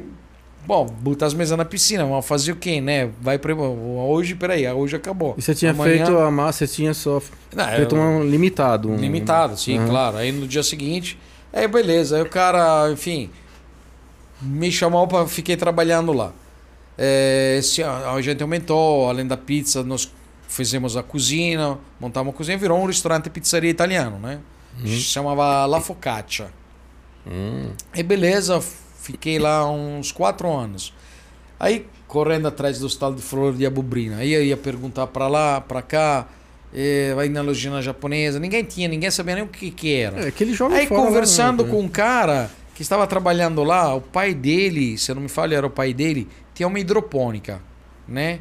Ele trabalhava lá comigo, acho que era um- o nome dele era Moisés. E, aí eu conversando, não, o que você quer? Ah, peraí, deixa eu falar com meu pai. Ou não me trouxe os flores de abubrina? Amanhã eu tô no Ceasa, hein? Ceasa vai buscar, Desse, né? Já desse pensou? tamanho, eu fiquei impressionado no tamanho do flor da abubrina. Aí, beleza, o que, que eu fiz? Chamei a dona Liana Sabo, falei, ó, venha comer flor de abubrina. Fez da, da entrada, não digo a- quase a sobremesa também, mas tudo com Hum. pizza, massa, entrada, tudo com flor de abubrina. Ela ficou tão encantada que fez uma matéria, né? Aham. Uma semana depois, em cada lojinha japonesa estava vendendo flor de Que abubrina. maravilha. Grande. Outra Mário. coisa, agora você vai falou que vai lá no Ceasa. Se não tiver a cultura, o cara já jogou fora lá. Pô, no- vou, vou pegar. Não, vou- hoje, hoje, hoje, já você tem. encontra, já Encontra, tem. então. Hoje é, tem muitos restaurantes italianos, né? Então, quando é a época das abubrina e das flores, você encontra. Tanto Sim. que você já se encontra embalado, né? Sim, já, compra, já compra congelado. Né? Não, congelado não, não dá. Esse é muito delicado. Tá. Ele, dois, três dias já era. Você tem que fazer um, é um consumo rápido. Sim. Que ele não, não tem uma longa é, validade, né? O que, né? que, que, que você come na tua casa, cara? Explica pra gente, uma semana eu normal como assim. pizza, faço meu pão, Olha, eu só faço a feijoada. Eu posso dizer faço que todo pratos dia- italianos. Posso dizer que todo dia o Mário posta os pratos dele no nosso grupinho lá. E olha, É o pessoal fica de água na boca lá. Você posta no, no Instagram também? Sim, eu postei bastante, posto bastante coisa, né? Que às vezes quando, por exemplo, faço eventos, ah, essa semana foi fazer, semana passada foi fazer um evento, é, consegui postar ah, uma metade das fotos, né? Uhum. Tem um prato lá na Toscana, chama coccoli. Geralmente é o que é uma massinha frita, né? É, que geralmente acompanha é, um presunto de Parma e um queijo que aqui não temos, né? É, que é o stracchino. É um queijo cremoso, um pouquinho azedinho, né? Um queijo particular, né? Uhum. Tanto que quando eu vou para Itália, mas peraí que eu vou comprar o stracchino. Então o que, que eu fiz? É, tava lá, tinha programado fazer coco, presunto de Parma, não tinha, comprei burrata, aí eu vou servir na burrata. Aí um convidado me trouxe um creme de pecorino com trufa. Aí eu já tinha feito a brusqueta de entrada, né? Aí falei, que como é que eu vou servir agora? Ah, ah, beleza. Fez o coccoli, que é esta massinha frita, fez um, um enrolado de presunto de Parma com dentro a burrata, e em cima esse creme de pecorino com trufa. Hum, tô dando Cara. na boca aqui. Nossa senhora, cara, foi espetacular. Hum. espetacular. É um presenteiro de uma forma diferente, Sim. né? Então, às vezes você tem que ter inventiva na hora. Ah, quero esse daqui. Falei, pô, é tantas pessoas, será que vai dar para todo mundo? Não, deixa que eu resolvo, né? É, na cozinha tem muito disso. Entendi. Às vezes sim, você faz as tuas coisas programadas, mas Muda é, tudo no final. tem- depois você vai- acontece que chega um produto diferente e opa, vamos modificar. O que você faz? Na cozinha acontece, a menos que não tem. Não, é esse cardápio, é isso assim. E depois papapi. o Mário, o Mário é uma pessoa sensacional. Sabe a simplicidade dele? Fala, não, eu não sou um chefe, eu sou um cozinheiro. Só um chefe que pode fazer esse cálculo, cara, essa coisa, a criatividade. Aqui, o cozinheiro, ele é sensacional. O cozinheiro, para mim, O cozinheiro é uma pessoa que é para servir os outros. exatamente essa E, palavra. é, fazer comida, para mim a comida é sagrada, né? É, para mim é um ato de, de mostrar às outras pessoas, né? Você sabe que o, e o cozinheiro, eu só voltando a falar, essa profissão, ela é desvalorizada, Muito. muito desvalorizada, mas ela tem um fantástico de um de uma uma diferença quando muda o cozinheiro. Você sabe que aquela casa cai, deixa de vir aquelas pessoas que vinham. O que, que aconteceu? O que, que aconteceu que está tá vazio? Ah, o cozinheiro saiu. Pronto, só Porque isso. cada um tem a sua mão, É a mão. né? Que nem eu te falei, você pega 10 cara, bota mesmos ingredientes na, na mão. Vamos fazer pizza? Vamos. São 10 produtos diferentes. Porque cada um tem a sua técnica de se fazer a massa, tem o jeito dele de dos ingredientes que coloca na massa, o jeito de temperar o teu tomate. O carinho, eu sempre- a dedicação. Cozinhar é um ato de amor, né? Sim, eu vejo as pessoas, ah, mas que bota aquele tempero no tomate. Eu falo, azeite e sal. E Cara- se eu tenho certeza que eu utilizo o molho de tomate que eu faço para pizza, no mesmo dia eu já boto manjericão, senão eu boto manjericão em cima da, da pizza. Hum, Ah, mas por quê? Mas como sou isso? Não, eu boto orégano, eu, eu boto alho, eu boto cebola, eu cozinho. Eu, eu a minha maior bronca. Eu falo, olha só, na pizza, o tomate que vai tem que ter sabor de tomate. Perfeito. Ah, mas eu faço com tomate natura. Tá, beleza, olha, eu tô acostumado com trabalhar com o pelate, que é, ah, mas é enlatado, é, é industrializado. Tá, mas eu tenho um produto padrão. Se tu escolhe uma boa marca, posso eu fazer o meu eh, tomate artesanal, como tem alguém que faz? Sim, mas preciso de tempo, de trabalho. Tenho que pegar o tomate na safra dele. Se eu compro hoje uma caixa de tomate, tem época eu pago 200 reais uma caixa de tomate. E a acidez vai mudando, no fim da safra você já tem um. Você pode pegar Entendeu? o mesmo fornecedor, não vai dar aquele sabor, né? Às vezes acontece até na, na, nos industrializados pelate que vem lá de fora. Agora, mas quando você pega uma marca boa, você já sabe, você tem. Hoje, por exemplo, tem várias marcas aqui no Brasil, né? Que vem lá de fora. Mas às vezes vem nomes novos, né? Ah, você abre um, você você experimenta, a primeira coisa, abre a lata e vê como é que tá dentro. Mas hoje tem chuchu que é utilizado dentro do o que vem da China. A gente não sabe o que, que é.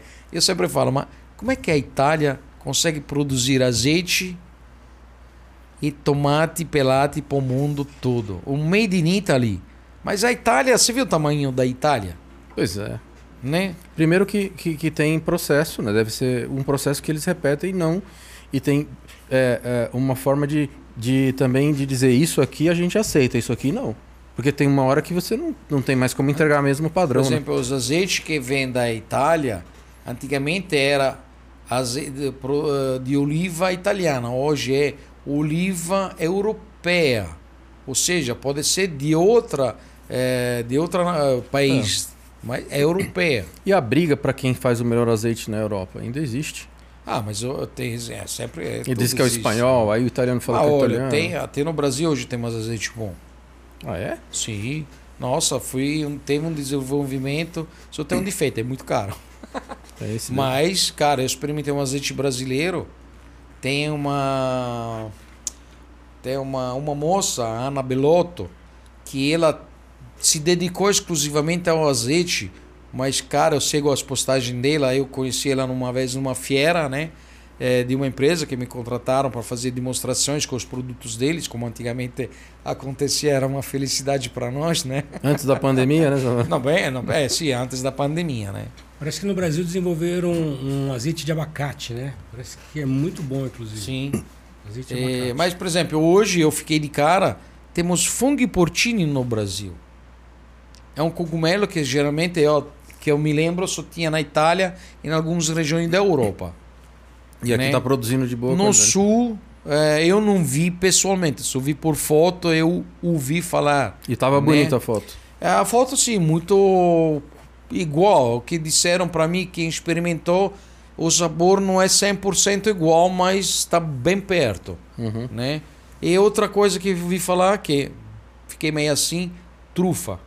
Diz que encontraram trufa no Brasil. Você escutou falar alguma coisa a respeito? Não. Nunca vi, mas ouvi.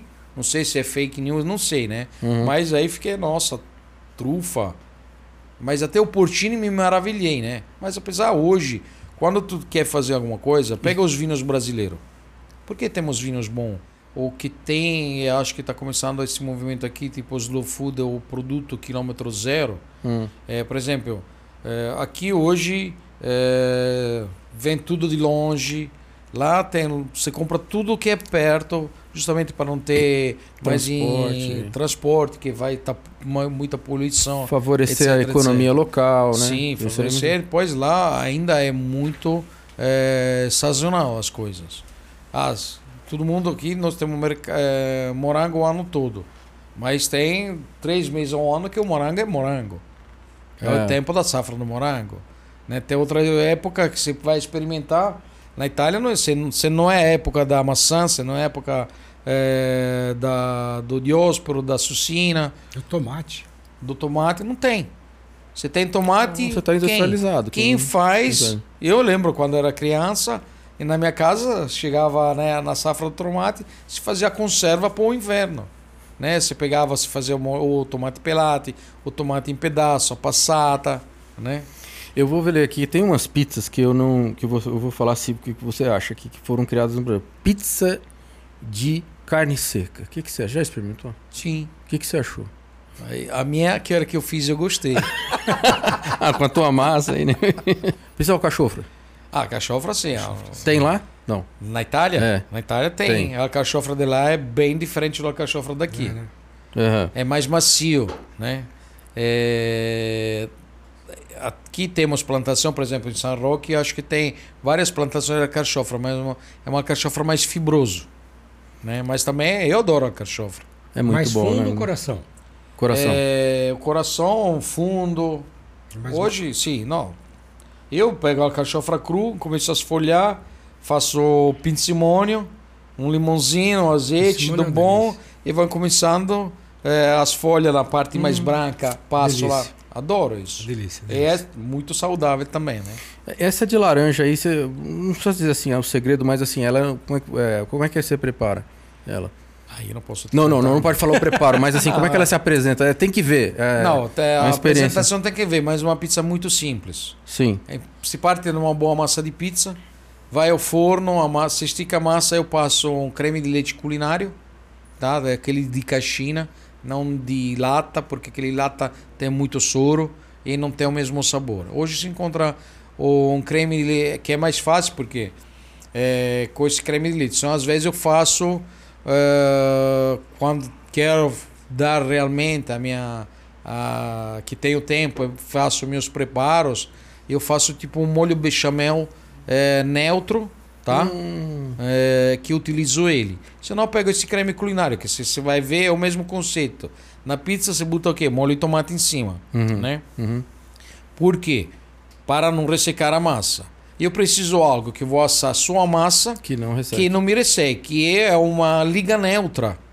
Entendeu? A massa já é uma liga neutra. Preciso de outra liga neutra para não me ressecar muito a massa. Então eu pego esses cremes de leite cozina, eh, culinários, né? Uhum. Eh, vai ao forno, quando sai eu corto que nem um carpaccio à laranja. Nossa. Eu gosto da laranja Bahia porque ela é mais saborosa, tá? É bom, é bom ir lá ver como é que vai, o que a gente pegando. eu Talvez trazer de pouco, ele vai, ele vai ver. Ah, e aí? E depois eh, coloco, faço uma montagem bonita, tá? Apresentação. Às vezes corto a fatia em meia lua ou fatia redonda. E faço que nem do estilo da crostata de fruta italiana. Que você faz toda a composição de fruta em cima e é só a laranja. Que, E salpico com açúcar de confeiteiro. que maravilha, que maravilha. E quando tá perto, dá uma borrifada de Grand Marnier, né? Hum, mas, Mas aí leva um pouquinho no custo, né? depende, né? Depende, da, depende Sim, de quem. não. Né? Mas essa é a receita básica, não tem segredo. Mas Muitas delícia, né? pessoas eh, reproduzem a minha pizza. Tem os meus alunos, não, posso chamar de pizza tacone? Falei, chama, qual é o problema? Tá Aí, com- pô, eu mandei a foto, pô. Até esta semana eh, teve uma aluna, mandou a foto no grupo, que tem um, também, entre tantos grupos, né? Eh, E tava boa a apresentação? Tá, Tava, não- mas faltou alguns detalhes. Coisinha. Tanto que falei: olha, eu acho que você cortou a laranja um pouquinho grossa, você tem que dar um visual mais bonito. Porque nós comemos primeiro o quê? Olfato, olho, olfato e a boca. E depois Sim. o A paladar. apresentação. Então é a muito- apresentação tem que ser fundamental, né? É. Aqui tem uma aqui que eu acho que você não concorda com ela. Ou concorda, não sei. O Strogonoff. Ah, não, pelo amor de Deus. Ai! Essa aqui acho que doeu, né? É, mas tem pizza de coração. Se o coração você acha bom? Não. eu não. Ah, tá. Mas que fazem. Né? Deixa eu ver aqui, tem uma que é. Ah, eu, por exemplo, o que eu não rejeito até faço é uma bela pizza de picanha.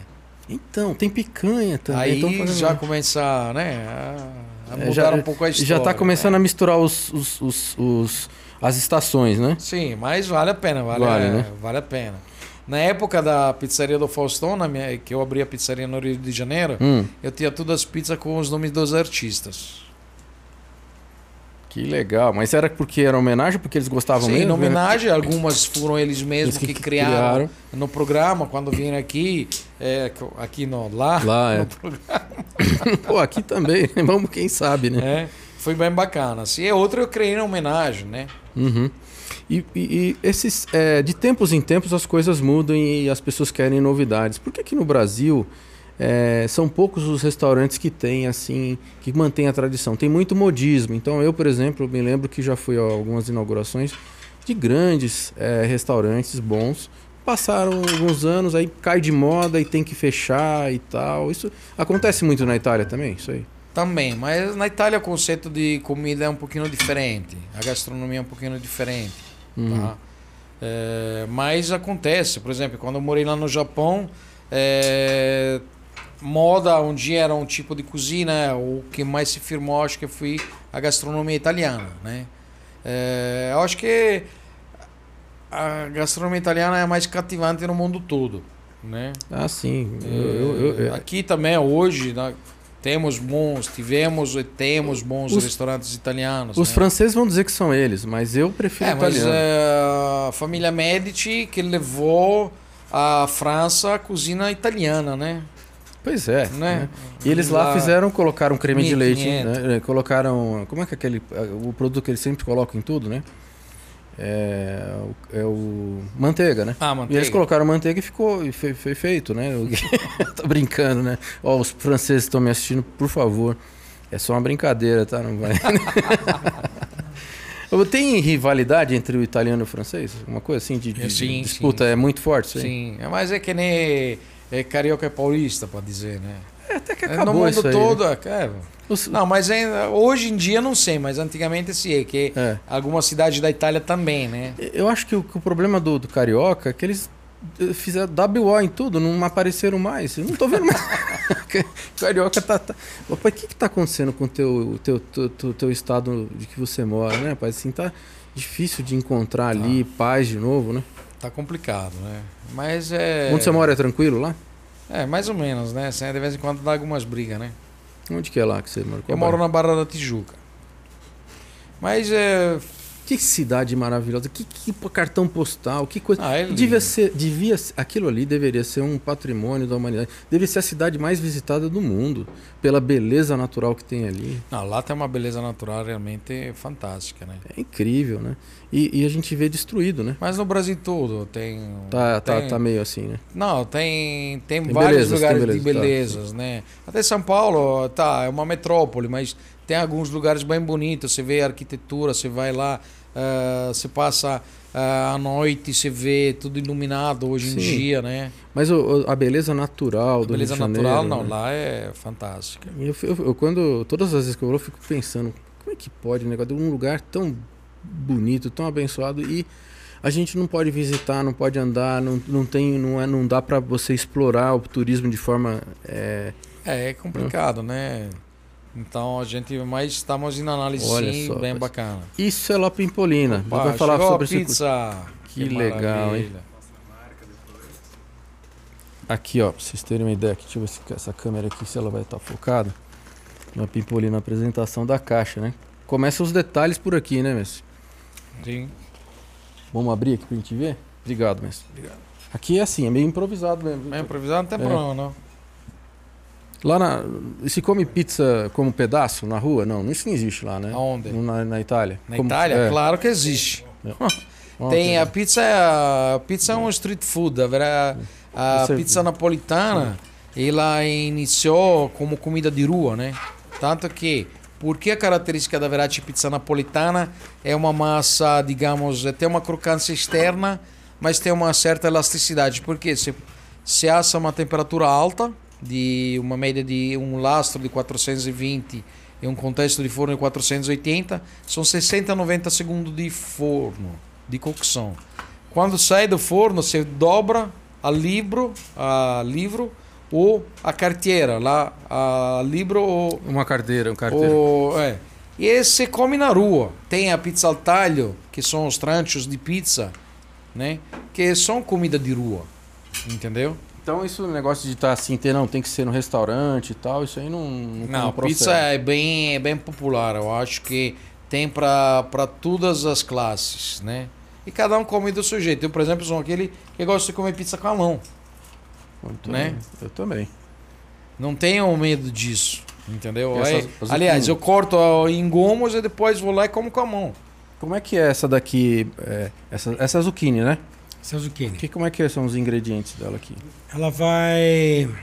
é, tomatinho cereja, é, o grape, né? Grape. Grape. E. Vai comer pizza também? abobrinha, mussarela de búfala e parmesão. Que maravilha essa abobrinha. Ela, ela- a abobrinha ela parece que é frita antes um pouco, né? É frita. Ah, que legal, cara. Ô, pessoal, A, a- a maior parte do, do pessoal faz ela crua na pizza. Eu, você vai comer com a mão aqui também? Pode comer com, Com a mão, certeza. cara, com certeza. então que tem aqui. Não, o- tem. Vamos lá, para se fazer. Tem várias formas de se preparar. Quanto a bobrina, quanto a berinjela, todos os ingredientes que se trabalha, você tem várias eh, possibilidades de transformar eles, entendeu? Hum.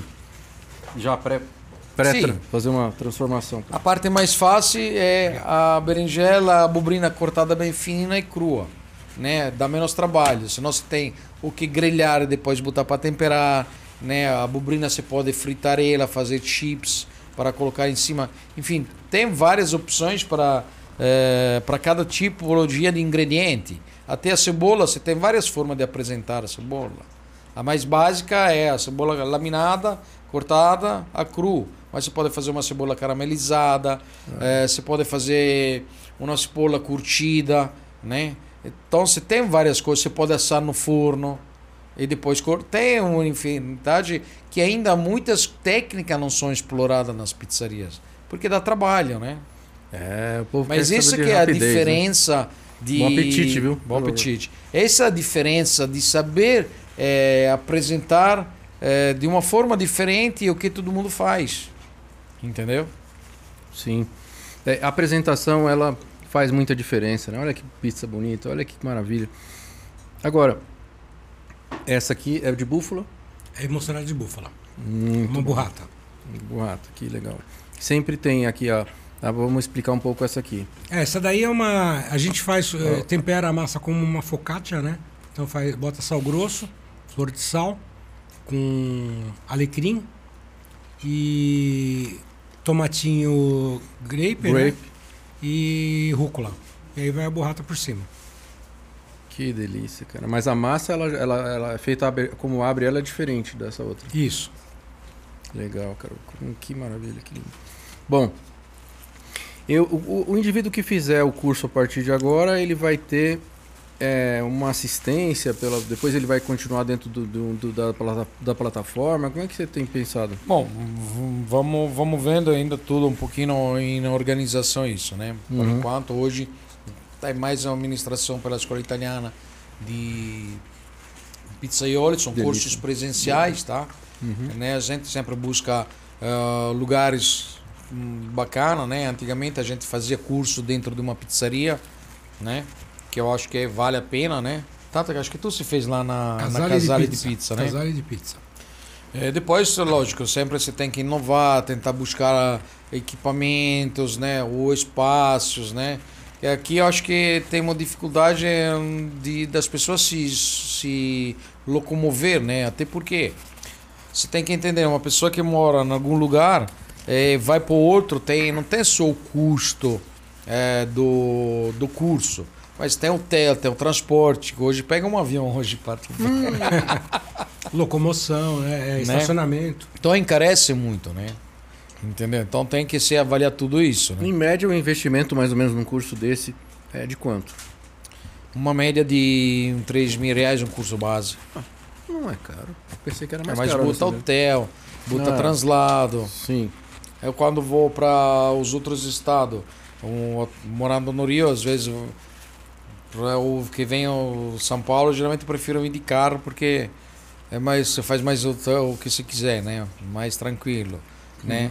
É, mas às vezes eu levo coisas comigo ou de lá levo para os meus clientes, né? Mas nos outros lugares você vai de avião, é, cara, é impressionante como que o preço subiu, né? Subiu bastante. Agora, e já pensou em fazer um curso também que um conteúdo, uma parte do conteúdo pelo menos seja online? Que é para poder facilitar para pessoas de distância que Tem, não... tem, tem até pela Escola Italiana Pizzaria tem esse projeto, né? Não. Eu vou ser sincero, hoje é um. é, podemos até dizer uma exigência, né? Mas eu acho que é uma deficiência um, cu- um curso online. Porque você não consegue O tocar, que faz a diferença. Como é que eu vou te ensinar a fazer uma pizza napoletana online que o ponto de pasta é pegar a massa na mão? Complicado, né? Você está entendendo?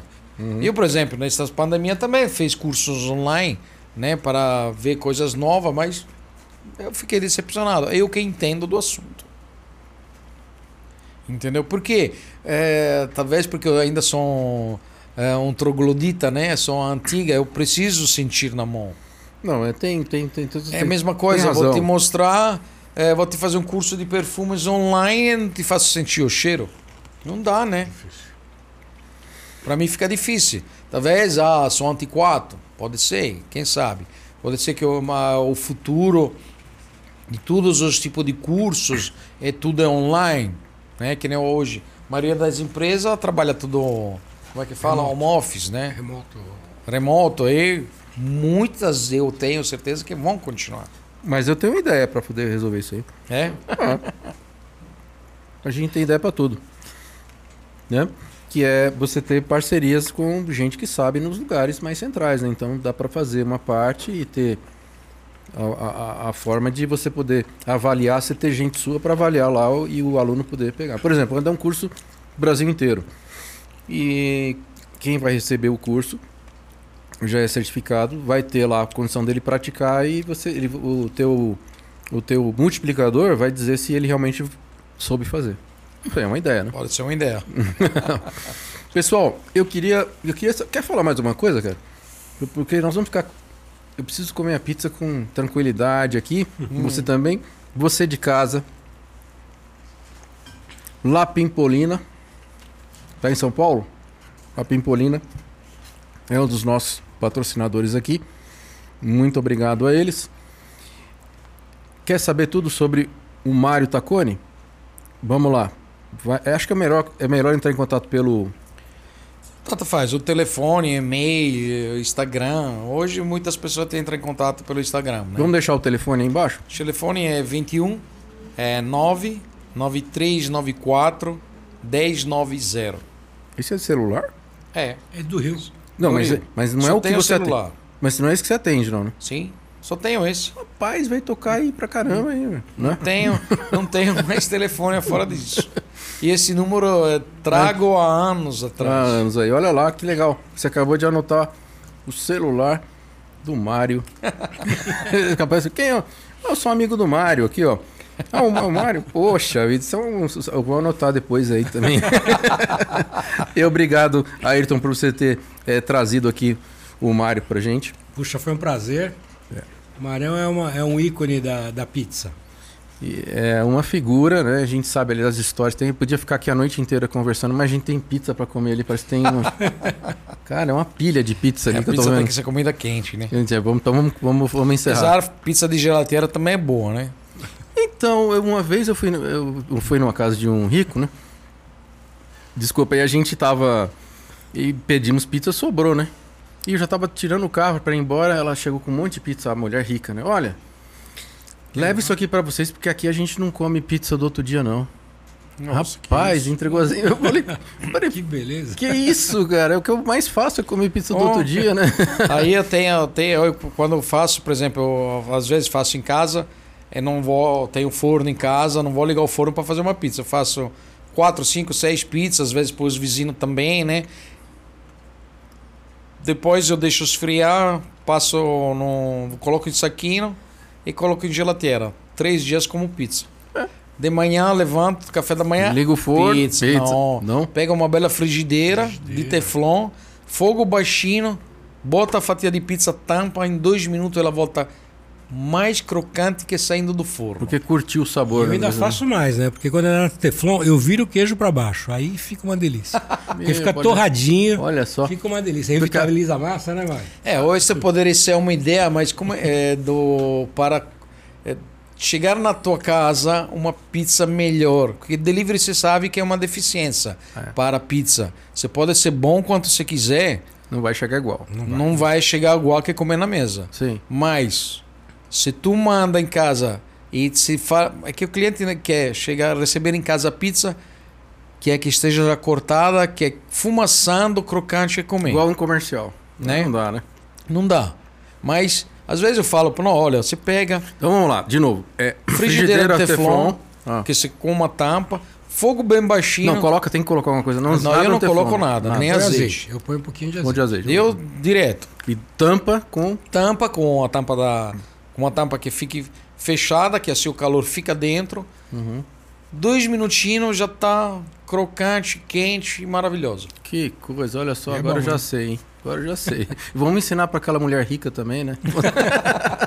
Pessoal, muito obrigado a vocês. Vocês que assistiram, chegaram até aqui, ou mesmo os cortes. É, nós estamos aqui no canal. E se inscreve. é, quem sabe é, faz aí o- a propaganda aí do, do- do- dos cortes aqui do Mário. E tamo junto. Valeu. Abraço aí. Valeu, obrigado. Obrigado.